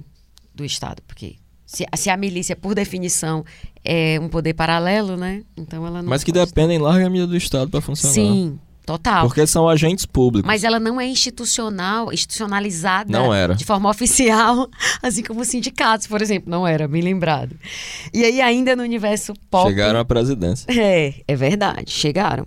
Percebeu que a gente tá super maduro e elevado. A gente nem falou no nome de coisas assim. A gente não invocou, não conjurou nada. Enfim, e aí uma música do cantor italiano Giorgio Gaber, chamada Destra Sinistra, que é direita e esquerda, ele diz: é, tomar banho de banheira é de direita, uma ducha, ao contrário, é de esquerda. Um pacote de Marlboro é de direita, de contrabando é de esquerda. Aí tem mais à frente, a música é grande, ele diz: todos os filmes que fazem hoje são de direita. Se elas forem entediantes, são de esquerda. Quem quiser ouvir a música, tá lá no Spotify, é só procurar Desta Sinistra. É uma música, tipo. Não é uma música que você vai botar na trilha da sua vida, mas é engraçadinha. Fala umas coisas engraçadinhas. Tem uma musiquinha chamada Classe Média, Essa que eu é acho muito sensacional. De um, é de um brasileiro. Eu, não me é estranho isso. E é mais ou menos assim: sou classe média, sou papagaio de todo o É, telejornal. isso viralizou. Eu acredito. Sei, sei, sei, sei. Viralizou com um vídeo do YouTube, no YouTube, e isso faz um tempo já. Acho que já tem mais de cinco anos. Bem lembrado, bem lembrado. Mas não tava lembrando, não. Faz muito tempo que eu não vi. Mas é Eu verdade. gosto dessa música. Viralizou faz uns seis anos, é ótimo. E aí, saindo do- de novo do universo da cultura pop e voltando para os teóricos, para os filósofos, numa entrevista gravada entre 88 e 89, Heráclito Deleuze respondeu quando perguntaram para ele o que é ser de esquerda e ser de direita. Tu quer ler essa parte? Eu sei de cor. Quer? Eu posso falar. Pois é, mas não esquece nada. Vai, fala. Não, porque ele vai falar o seguinte: Ah. é, ele vai explicar uma coisa muito interessante, né? Que Hum. ele começa falando do Japão, né? É, que no Japão a maneira como eles fazem a coisa postal é diferente, porque eles não começam pela, pela rua, eles começam pelo estado, depois a cidade e por fim chega na, na rua e no endereço. E ele disse que a esquerda é mais ou menos como essa coisa postal japonesa. Ele mesmo, não estou dizendo que os japoneses são todos de esquerda, mas a pessoa Nem de que, a esquerda, socie- nem que o governo japonês é de esquerda. ela pensa primeiro no país, Uhum. depois na, no estado, na cidade, no bairro, para depois chegar na, na, na casa, no indivíduo, né? Uhum. Enquanto na direita é o contrário. Eu primeiro penso no indivíduo, depois eu penso no bairro, depois até chegar na nação, né? Sim. E ele vai, ele vai dizer uma coisa muito interessante, que todo devir é, é um devir minoritário. Uhum. Não existe um devir majoritário. Diz que não tem governo de esquerda. É, não há. Não, é isso. Ele fala um pouco depois, né? Porque ele vai Sim. dizer o seguinte: o que é que é as minorias? A minoria é todo mundo. Uhum. Todos nós somos minorias. Porque nós somos únicos, cada um é, É, único. é, e o que é que é a maioria? A maioria é uma forma vazia. A Uhum. maioria é homem, macho, branco, cidadão. E ganha a eleição quem de vez em quando, momentaneamente, se encaixa nessa forma vazia. Sim. Né? E aí ele vai dizer, olha, é, não há governo de esquerda, pode até ter existirem governos que são simpáticos à esquerda, Uhum. mas quando está no governo, você não consegue ser, total. ser de esquerda, ter um, um acordo total, né? É, é- Não numa até- democracia liberal burguesa. Não, não, porque é, uma, porque é uma democracia liberal burguesa. Você não consegue governar sem é, fazer pactos com a burguesia. Uhum. O PT tinha um pacto com a burguesia industrial. Inclusive, o vice do Lula era Aqui, sintomático, aqui isso, né? exatamente. Aqui gera emprego e tal, porque é impossível. Sim, O PSDB tem um pacto com a burguesia rentista, sim. Que são um bando de sanguessugas e tal, e tal, e tal. E aí o capitalismo industrial tá ligado ao liberalismo... É o trabalhismo libera- ali, né, liberalismo moderno. O, o, esse... O que você falou por último? Desculpa. O Deleuze, PSDB? Não, não, não, não, não. Do PSDB, que aí tá mais ligado a políticas fortemente neoliberais, que aí tá Sim, é o capitalismo rentismo, financeiro. é o capitalismo É. financeiro, é os, os grandes financistas internacionais. Isso simplificando. É, mas o né? PT governou com um pacto com, Total. com, com, com os industriais Total. brasileiros. Quem não conseguir enxergar e isso até mais, hoje... ainda, ainda governou os bancos tendo lucro recorde. Eles também estenderam a mão aos rentistas. Tá, se o PT não tiver. Não, pelo amor de Deus. Se uma pessoa precisa não conhecer nada dos dados do, do, do, do Brasil de 2002 a 2016 para falar. Eu nem é por isso que o Jake coisas- diz que a sua ideologia faz com que você negue os fatos, não consigo né? enxergar. É, não, eu nem vou dizer, porque tem gente. O PT não pode ser considerado nem de fato um governo. As pessoas, Comunista, as pessoas falam de centro-esquerda. Nem falam do PT como governo de centro. Falam de governo de centro-esquerda. E aí as pessoas chamam de socialista ou pior, de comunista. Gente, tipo, miga, não dá. Não, inclusive, eles adotaram toda a política econômica do Fernando Henrique Cardoso. Sim, Bolsa ó, Família. Eu já tô falando eles. né? Mas isso é bom. Isso é bom, porque significa que você não está envolvido emocionalmente mais do tanto que estava antes. Mas olha, o próprio Bolsa Família não é um projeto que teve a sua, a sua gênese, É Fome né? Zero, né? Do Fernando Pois Henrique é, Cardoso, que foi é. re- reestruturado para virar o Bolsa Família. A gênese foi lá. E aí, Heráclito, É, então, Olavo de Carvalho, num texto de 2005. Só fazer uma parte aqui, Sim. Paty, rapidinho. Ó, Aham. é, é inegável a influência do Olavo na nossa extrema-direita. né? Total. É, e já passou da hora de nós de esquerda acharmos que o Olavo é só uma piada de mau gosto, Uhum. por maior que seja o mau gosto dele, e de fato ver o que diabo é que ele tá falando, né? Ok. Já passou Concordo. da. Porque ele foi é, é, é, repetidas vezes ostracizado pela academia, e pior que Sim. só reforça a mística dele. Lembrei daquela frase que tu diz que, que pro Jung real é aquilo que, Tudo aquilo que age, que atua é real. que age. Então, se as coisas que ele tá fazendo têm impacto no mundo, Não, ele tá no poder. então ele precisa ser percebido. Ele é o ideólogo do poder Vai fazer na que nem criança que, quando não quer coisa, bota a mão no ouvido e diz, nem escuta a zoada da mutuca. Tipo, não adianta. Não adianta. Vai eliminar. É, então, então, ele escreve num texto de 2005 no blog dele. Tá lá no ar para quem quiser ver. Direita e esquerda passaram por inúmeras variações e combinações ao longo dos últimos séculos, mas essa distinção permanece no fundo dos seus discursos. A direita é o que se, é o que se legitima em nome da antiguidade, da experiência consolidada, do conhecimento adquirido, da segurança e da prudência, ainda quando na prática esqueça a experiência, despreze o conhecimento e, cometendo toda sorte de imprudências, põe em risco a segurança geral. Esquerda é o que se arroga no presente a autoridade e o prestígio de um belo mundo futuro de justiça, paz e liberdade, mesmo quando na prática espalha a maldade e a injustiça em doses maiores do que tudo que se acumulou no passado. Para o filósofo Vladimir Safatli, professor da USP, o que diferencia esquerda de direita basicamente é: a esquerda é caracterizada pela igualdade radical e pela soberania popular, e a direita é marcada pela defesa radical do livre mercado e pela ideia do indivíduo como célula elementar da sociedade. E aí é fundamental a ideia do Bobbio sobre esquerda e direita que a gente não falou textualmente ainda. Qual é para ele a distinção, Heráclito? Ele diz: para mim a liberdade pode ser tanto de direita quanto de esquerda, e a verdadeira disputa entre esquerda e direita repousa em atribuir maior estima à igualdade ou à diversidade. A diferença entre direita e esquerda está no diverso critério com base no qual se julga quem são os iguais e quem são os diversos. Eu não sei qual é a tua visão, eu não sei o que é que fica para ti disso, mas para mim a questão de direita e esquerda, ela passa muito por, assim, essa, essa diferenciação, ela se passa muito. Eu, eu, de tudo que eu li, de tudo que eu vi, eu me alinho com o Bobbio. A esquerda, ela tá muito baseada nessa ideia de igualdade e a direita de liberdade. O que que tu acha? Qual é a tua visão disso? Eu concordo com, com o Bob, né, de que a liberdade pode ser de, de direita ou de esquerda, né? A, a se pensar, por exemplo, no liberalismo norte-americano, é, em que as grandes ideias, as grandes noções de igualdade, de liberdade, elas vêm do pensamento liberal burguês, Liberal, isso. né? Então, Uhum. isso não é desprezível de forma alguma.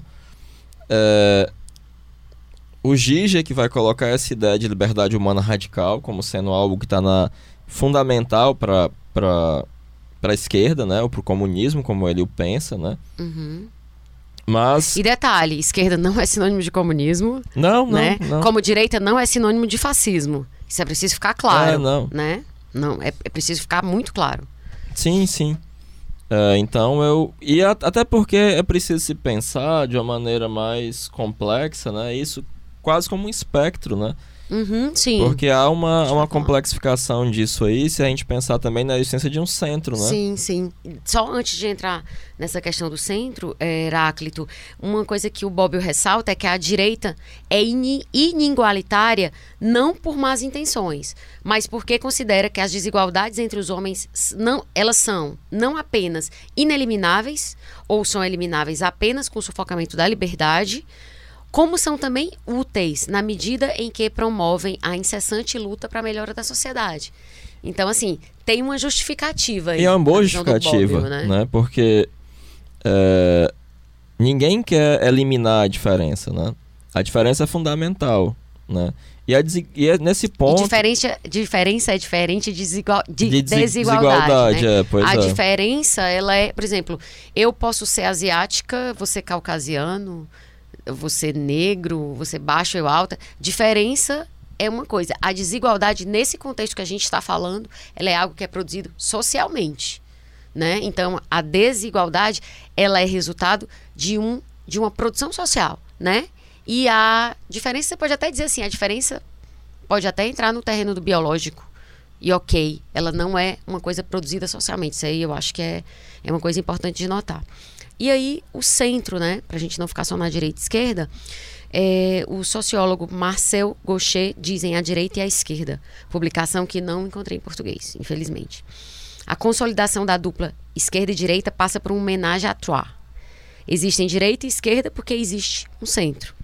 Para que exista uma direita e uma esquerda, necessita-se ao menos de um terceiro termo, o centro. Mas se existe um centro, cada um dos partidos laterais está prisioneiro das tendências radicais que fazem com que existam ao menos duas direitas, é. uma extrema direita, que é a direita é, direita, que ele chama, e uma extrema direita. E de modo semelhante, duas esquerdas, a esquerda esquerda e a a extrema esquerda.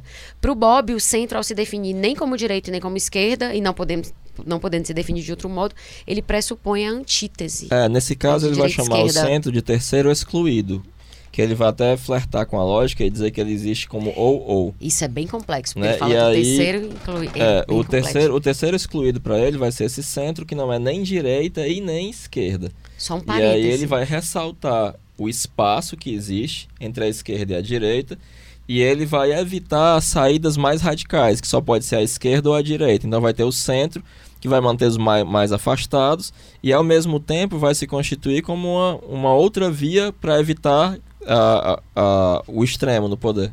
Né? E ele fala do terceiro inclusivo, que é nem nem, né? É, que não é que não é nem direita nem esquerda, é, mas que ele não se coloca como, como excluído como um espaço entre os dois, mas como algo de um espectro. Que está então, numa continuidade. Exatamente. Então há continuidade ao ponto que eu posso falar em um centro-esquerda e uma centro-direita. Então ele não é um espaço que separa os dois, mas ele é uma relação de continuidade, né, que não é nem direita nem esquerda, por isso a coisa da lógica do, do nem nem, mas ele está incluído nesse espectro. E ele vai falar de uma terceira coisa, que talvez seja algo que esteja muito na moda aqui, que é o terceiro inclusivo que por mais que o terceiro é, incluído ele seja um nem nem, Sim. ele não vai se pensar como síntese dialética, como uma terceira via que ultrapassa os dois. Mas o terceiro inclusive ele vai se pensar como uma terceira via mesmo, uma que vai ser uma síntese dialética que vai incluir os dois lados sendo uma outra coisa. E ele vai citar, por exemplo, a coisa dos verdes, que a Sim. gente tem um, uma, uma um fenômeno ótimo para ver isso, né? Que Sim. é a Marina. A Marina é o quê? É de direita ou é de esquerda? Né? Sim. É, e ele vai dizer que quando é o terceiro incluído, né? Que é isso, ele é uma praxis sem doutrina, né? Porque é, ele vai fazer parte desse espectro, ele vai ter uma atuação que vai tentar fazer alguma coisa pragmática, mas ele não se prende a nenhuma doutrina nem de esquerda nem de direita. Sim, que é exatamente né? o que É, exatamente. Né? Ele é uma praxis sem doutrina. Mas não, vamos resolver aqui os problemas práticos sem pensar em esquerda nem direita, né? Sim. Já o terceiro, inclusive, ele inclusivo. vai ser inclusivo, ele vai uhum. ser uma doutrina em busca de uma, de uma praxis. Por quê? Uhum. Porque ele vai tentar ser uma síntese dialética das duas doutrinas e vai se constituir como uma terceira via, como uma superação dialética disso, mas que de fato não tem uma praxis. Como de fato o que é que os verdes aqui fazem, o que é que a Marina já fez. Então, na, né? tua, na tua visão, trazendo, por exemplo, da Marina. Do Bob, a né? Marina seria. Esse terceiro inclusivo, que procura ser uma síntese dialética do dois, se colocar, dos dois e se colocar como uma terceira via. Ok. Ou pelo menos me parece muito claramente que ela se pensa assim. E ela é uma verde. Exatamente como era essa, o, o Bob vai usar isso como para exemplo justamente os verdes para exemplificar isso, os essa tentativa Europa, de né? superação de esquerda e direita por esse é, terceiro inclusivo. Que é, os né? verdes que ele chama são os partidos que são pró, pró. Os ecologistas, né? os partidos verdes, né? E trazendo essa, essa discussão de, de esquerda e direita. Mas pro... só para lembrar aqui, que Sim. aqui no Brasil, pragmaticamente, os verdes sempre foram de direita. É, até porque, por exemplo, a, a, a, a própria. A própria a proximidade da Marina, né, com as pautas, o Itaú, Itaú. É, com as pautas é, é, que eu achava assim super eu, eu, eu entendia que estava dentro do espectro, espectro mais neoliberal. Enfim. Mas aí você vê que quando você inclui o centro, o próprio Bob vai dizer: bom, então existe uma esquerda, né?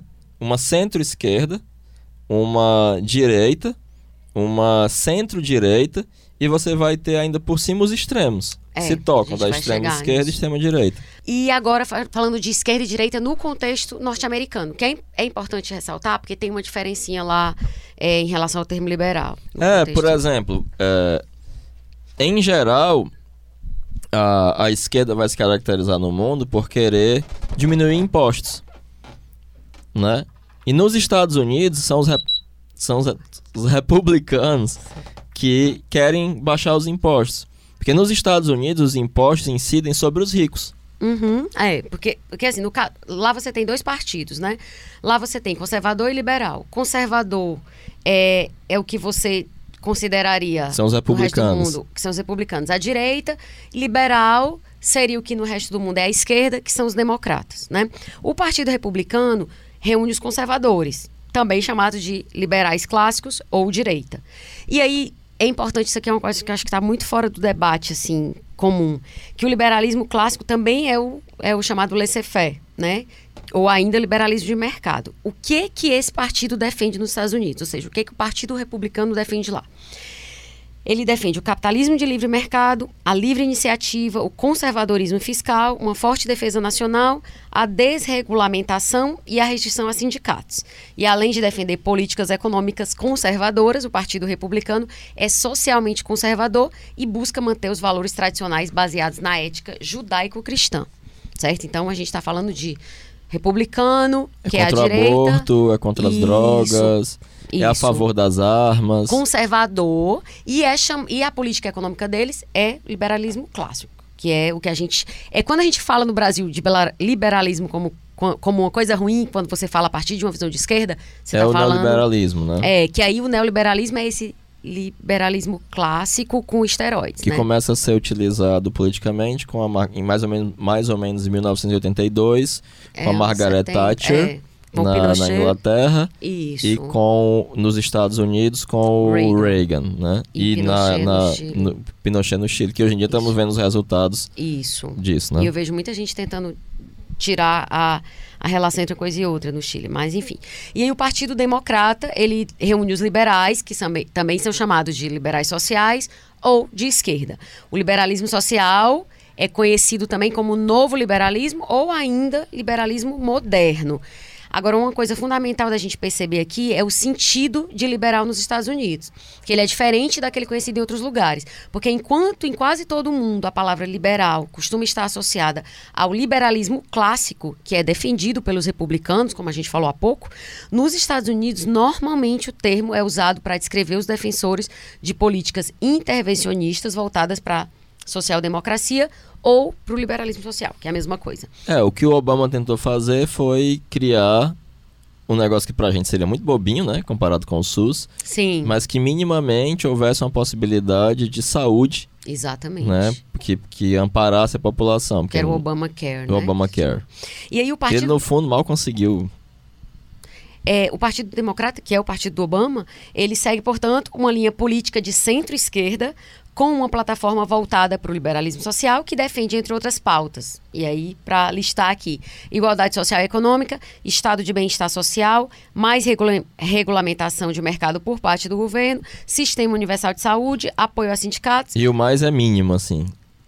Assistência social, oportunidades iguais, proteção ao consumidor e preservação, ambienta- preservação ambiental. Os democratas ou liberais sociais defendem ainda os direitos humanos e as liberdades civis. Então, é, entre os tem uma- republicanos há um negacionismo com relação ao aquecimento global, né? Isso, a questão do clima, exatamente. É muito, é por isso que, que assim, os, os republicanos são muito o que a gente vê aqui, né, como a direita, e os, os democratas, não estou falando que é, de novo, Não, assim, não é nós, mal, pra né? nós, é, os dois seriam direita. Você vai ter exceções, como o Bernie Sanders, que é um socialista, né? Sim. Bem Porque os dois esquerda. seguem o liberalismo, só É, que um é um exatamente. liberalismo mais com a face mais humanizada Sim. e o outro menos. E aí o, o, o, o Sanders está, tipo, nas últimas eleições ele teve bastante visibilidade, né? E agora, me parece que a esquerda, que não tem medo de dizer o seu nome, lá para usar uma expressão do, do Safatli, parece que eles estão nessas, nessas notícias que eu tô vendo, relacionadas a essas prévias, É, né? Porque estão... os dois lados, em termos de política externa, são iguais. O Lula diz, eu já vi entrevista do Lula dizendo que os democratas no poder eram muito piores para o Brasil do que os republicanos. Tu acredita nisso? Eu acredito plenamente. Ele disse, cara, A era- Hillary, eh, assim... Hillary é cão, é demônio na, na fala do Lula. assim, não, não, tipo, você ficar entre a muito- Hillary e o, e o, E o Trump. e o Trump é terrível, assim, porque a Hillary tem uma... Ela participou e defende uma política externa monstruosa nos Estados Unidos. Então ele, ele já Muito monstruosa. A Hillary, é, enfim, entre Hillary e Trump é complicado. Mas também a gente não está em situação muito melhor aqui, mas enfim. É, e aí, a questão do espectro político, Heráclito, para a gente fechar a pauta, que é, de novo, para o filósofo e historiador italiano Norberto Bobbio, que foi a base né, desse nosso episódio, foi assim, o farol a partir do qual a gente conseguiu enxergar é, outros autores, até como semelhança e, e- e afastamento. É, o critério para distinguir a direita da esquerda é a diversa avaliação da ideia da igualdade, como a gente falou antes. Já o critério para distinguir a ala moderada da ala extremista, tanto na direita quanto na esquerda, é a diferente postura acerca da liberdade. Foi Isso, né? O os extremismos são antidemocráticos, anti-iluministas e catastróficos, né? Isso. Os moderados são democráticos, acreditam num processo evolutivo, né? E não são anti-iluministas, né? Isso. E aí, dito isso, ele, ele divide de uma forma es- esquemática né, esse espectro partidário. E aí, lembrando, ele deixa claro, é um esquema, a realidade é muito mais complexa. Mas isso aqui é um balizador. Então, ele, ele define cinco, cinco pontos aí no espectro político. Aliás, quatro pontos no espectro político. Que o primeiro é o da extrema esquerda, que ele caracteriza pelos movimentos que são ao mesmo tempo igualitários e autoritários dos quais o, jacobini- o jacobinismo é o exemplo histórico mais importante. Após a Revolução Francesa, jacobino virou sinônimo de alguém defensor das opiniões revolucionárias extremistas, né? Então isso estaria no... Tu quer falar alguma coisa? Não.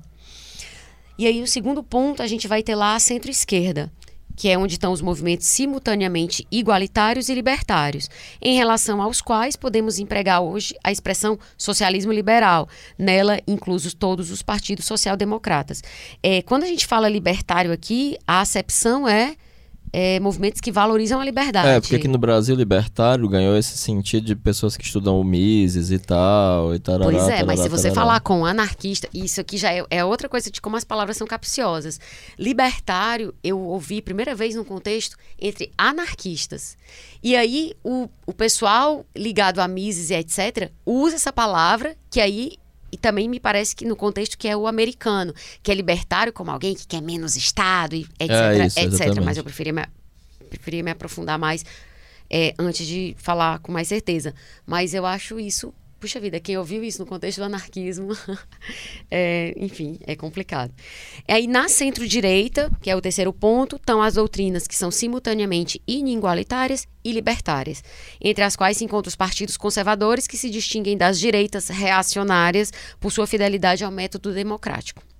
Esses movimentos se pautam pela igualdade diante da lei e pela liberdade idêntica, né? Ou seja, a liberdade idêntica é aquela cada um limita a sua própria para poder estar É, lembrando que a, que a nossa moderna eh, democracia, ela basicamente surge quando na Inglaterra eles criam habeas corpus, né? E criam uma monarquia constitucional. Então, nem, no- até o rei estava sob o domínio do império da lei. O império agora é da lei, né? E não se Sim. pode mais prender, não se podia, né, aqui no Brasil, sim, sim. se prender as pessoas arbi- arbitrariamente, pelo menos. Entendi. Muito bom isso. Na extrema-direita, por fim, né, que é o último ponto do espectro do esquema do Bobbio, eh, se encontram as doutrinas e movimentos anti-igualitários e anti-liberais, que têm como exemplos históricos bem conhecidos o fascismo e o nazismo. Por que, que eu acho importante a gente dizer isso? Primeiro que a gente percebe que o Bobbio usa a expressão, usa a palavra inigualitária para exemplificar, caracterizar a centro-direita, mas ele usa a, expressão anti-igualitária para falar da extrema-direita. Né? Então aí tem uma, uma diferença. É uma diferença que parece boba, mas não é. E a outra coisa é que ele diz que estabelecer é, esse esquema a partir de dois parâmetros é importante porque ele preserva a tão contestada distinção entre esquerda e direita. E, ao mesmo tempo, ele responde àquela difícil objeção de que são considerados de direita e de esquerda doutrinas e movimentos não homogêneos como a esquerda, o comunismo e o socialismo democrático, e a direita, o fascismo e o conservadorismo. Isso faz sentido para ti? Totalmente. Inclusive, é, é, muito bobo essa história que, desse revisionismo histórico bocó, de que o nazismo é de esquerda, porque o nome é nacional socialismo, né? E o Bolsonaro, que é do PSL. o SS do é, Partido Social Liberal. É, então ele é comunista também. É. É e esse é o único argumento, é um argumento bobo que não leva em consideração. E eu vi pessoas inteligentes é, é, dizendo isso, essa, essa, essa bobagem. Né? Repetindo, né? uma, é, isso é uma isso sim é uma Quase um mantra, assim. transatlântica. É, merecia o Caetano, né? Você é burro, cara. Os alemães Você... chegam e dizem, cara, o nazismo é de direita, é um movimento de extrema direita. Ele está à direita e ele é de extrema direita. Mas os caras dizem assim, não, vocês não sabem de nada. Tipo, um nazista chegar dizendo, o cara vai dizer, não, nazista, você não sabe de nada, eu que sei. Surreal. É, exatamente como o Gigi que diz, né? Não interessam os fatos, né? Sua ideologia vai descartar esses fatos. Lembrei do Nelson Rodrigues. Dane-se o videotape, né? É bem isso. Dane-se o videotape. O que importa é o que eu estou dizendo. E a gente é, agora fecha né, é, o episódio, o assunto, com a bibliografia, que é uma bibliografia, eu acho que tão extensa quanto a do programa anterior, que é de inveja. É, a gente tem o livro O Conceito do Político, do Carl Schmitt, que é um livro de 1932. O Homem Político, do Seymour Martin Lipset, de 1960, o Dicionário de Política, do Norbert, Norberto Bobbio, Nicola Matteucci e Gianfranco Pasquino, de 95, esse livro é de 1995. Combate nas Trevas, a Esquerda Brasileira, das Ilusões Perdidas à Luta Armada, do Jacob Gorender, que eu acho que é judeu, pelo nome. É um livro de 1987. A Era dos Extremos, do Hobsbawm, de 1994. Direita e Esquerda, do Bobbio, de 95. Esse livro aqui tem um asterisquinho de tão maravilhoso. E o que é a Ideologia, da Marilena Chauí, que é um livro de 2001. Para completar, tem um autor que a gente não citou, porque a do gente... Do Gigi, que a gente pode citar também, o The Sublime Sim. Object of Ideology, que é onde ele vai falar sobre a noção dele de, de ideologia, o sublime objeto da ideologia, Mas que é muito bom. em português esse? Não sei. Esse do Dija que eu queria... Oh, meu Deus, falei, eu tão ficando repetindo. Eu queria é, indicar o Guia Pervertido da Ideologia, que é o é documentário. Na verdade tem... Lembrei, o dia... O, ai, menina. O Guia Pervertido do Cinema, tem no YouTube Isso, completo. E o Guia, Guia Pervertido, Pervertido da Ideologia, que também tem o, completo. Do cinema foi o que eu esqueci. E tem zilhões de palestras dele no YouTube, todas muito boas. Esses dois documentários são muito bons. Mas eu acho que eu ainda prefiro o Guia Pervertido da Ideologia ao do cinema. É, e aí o último livro é justamente, como eu estava falando, é de um autor que a gente não, não colocou agora por falta de tempo, agora mesmo na gravação, que a gente precisou cortar aqui. Então, mas eu vou deixar o livro para quem quiser ver. É Esquerda e Direita no Eleitorado Brasileiro. A identificação ideológica nas disputas presidenciais de 1989 a 1994, do André Singer.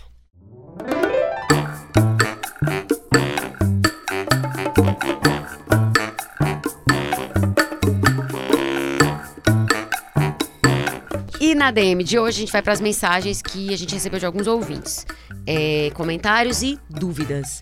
O Rafael, que é arroba o Rafael Nunes no Instagram, ele diz: Terminei o episódio 11 sobre monogamia e fiquei pensando se o Heráclito. Não, se o que o Heráclito falou sobre a necessidade da mulher ter segurança financeira também não está muito ligado ao patriarcado e à dependência financeira na qual a mulher foi colocada ao longo da história. Heráclito, eu falei pro Rafael que eu achava que sim, o patriarcado, patriarcado interfere nisso. Mas eu entendo a dúvida dele e não sei se quando Jung falou isso, não, ele estava falando de uma perspectiva histórica ou de uma perspectiva Não, de uma perspectiva psicológica, assim. Então, Mas esse é um negócio tão isso? complicado. Qual é o nome dele? É o Rafael, Rafael Nunes. Rafael, você pode comprar o meu livro, Introdução à Psicologia Junguiana, tem um capítulo lá sobre o ânimos. Sim. Ah, você não dá tá. pra responder. Não dá assim. pra resolver. Não, dá não. em pouco tempo. Meus alunos têm muita dificuldade, assim. Na minutos não dá, verdade, não. tem um episódio. e- Mas na verdade, é, Heráclito, eu ia, falar, ia recomendar o episódio. Só que ele mandou a dúvida, porque ele leu, ele ouviu o episódio. Então, assim, eu vou sugerir pro Rafael que ele compre o livro do Heráclito. Ou ele pode comprar também um livro da Emma Jung, que é bem fininho. Pronto. Ânimos e Ânima, que é sensacional. Tá aí outra dica. E a terceira dica é que pode mandar uma dúvida diretamente pro Heráclito pra ver se ele te responde, enfim, com mais tempo. Mas é porque aqui também hoje o programa tá estouradão, né? Super. Tá com muito tempo. O Marcos Braga, que é arroba Marcos com Braga, perguntou: o Bolsonaro é um trickster? Eu disse pra ele, Marcos, não, ele não é um trickster. E eu penso que o trickster é, ele mente pro outro, mas ele é inteligente. Não, Ele é uma pessoa que tem uma eu sofisticação. acho, eu acho que ele seria assim. Tu eu, acha que ele eu é acho. Eu Porque acho o trickster não é uma pessoa sofisticada. O trickster representa um estado extremamente primitivo de consciência. Engraçado. Quando a gente tava falando do, no episódio do Coringa, eu fiquei pensando no Bolsonaro e no palhaço lá da, da, da Itália. Mas pra mim eles não são São, tricksters. são, eu diria que sim. Engraçado. Pra mim não é. Eu concordo, super concordo com ele. Eu não concordo de jeito nenhum. Enfim, mas aí ia demorar pra gente poder entrar aqui em outra discussão. O Anderson do arroba Mentes, underline e Mendes, é, mandou, Paty Heráclito, estou sob efeito de um poderoso psicotrópico desde que comecei a acompanhar o Assim Caminha a Humanidade. Que episódio ainda mais incrível esse 18. Maravilhoso, muito obrado. 18 é o da inveja, né? É, Sei que a não. gente tá no 19. é. Sou de humanos, sei É, que a lá. gente tá dizendo. o Eric, que é arroba ericck.vtk, mandou. O podcast tinha que ser diário. Sei que é impossível, mas não custa nada, né? Diário é impossível, Eric. Não, dá, dá, não. mas eu fico muito feliz pelo, pelos, pelas suas palavras, mas não dá. É, mas quem sabe, né? Nunca se sabe, né, Heráclito? Nunca se sabe. O Assim Caminha a Humanidade tem o apoio da TV O Povo, emissora educativa da Fundação Demócrito Rocha. Em Fortaleza, você assiste no canal 48.1 na TV aberta, 23 na NET e 24 na Multiplay.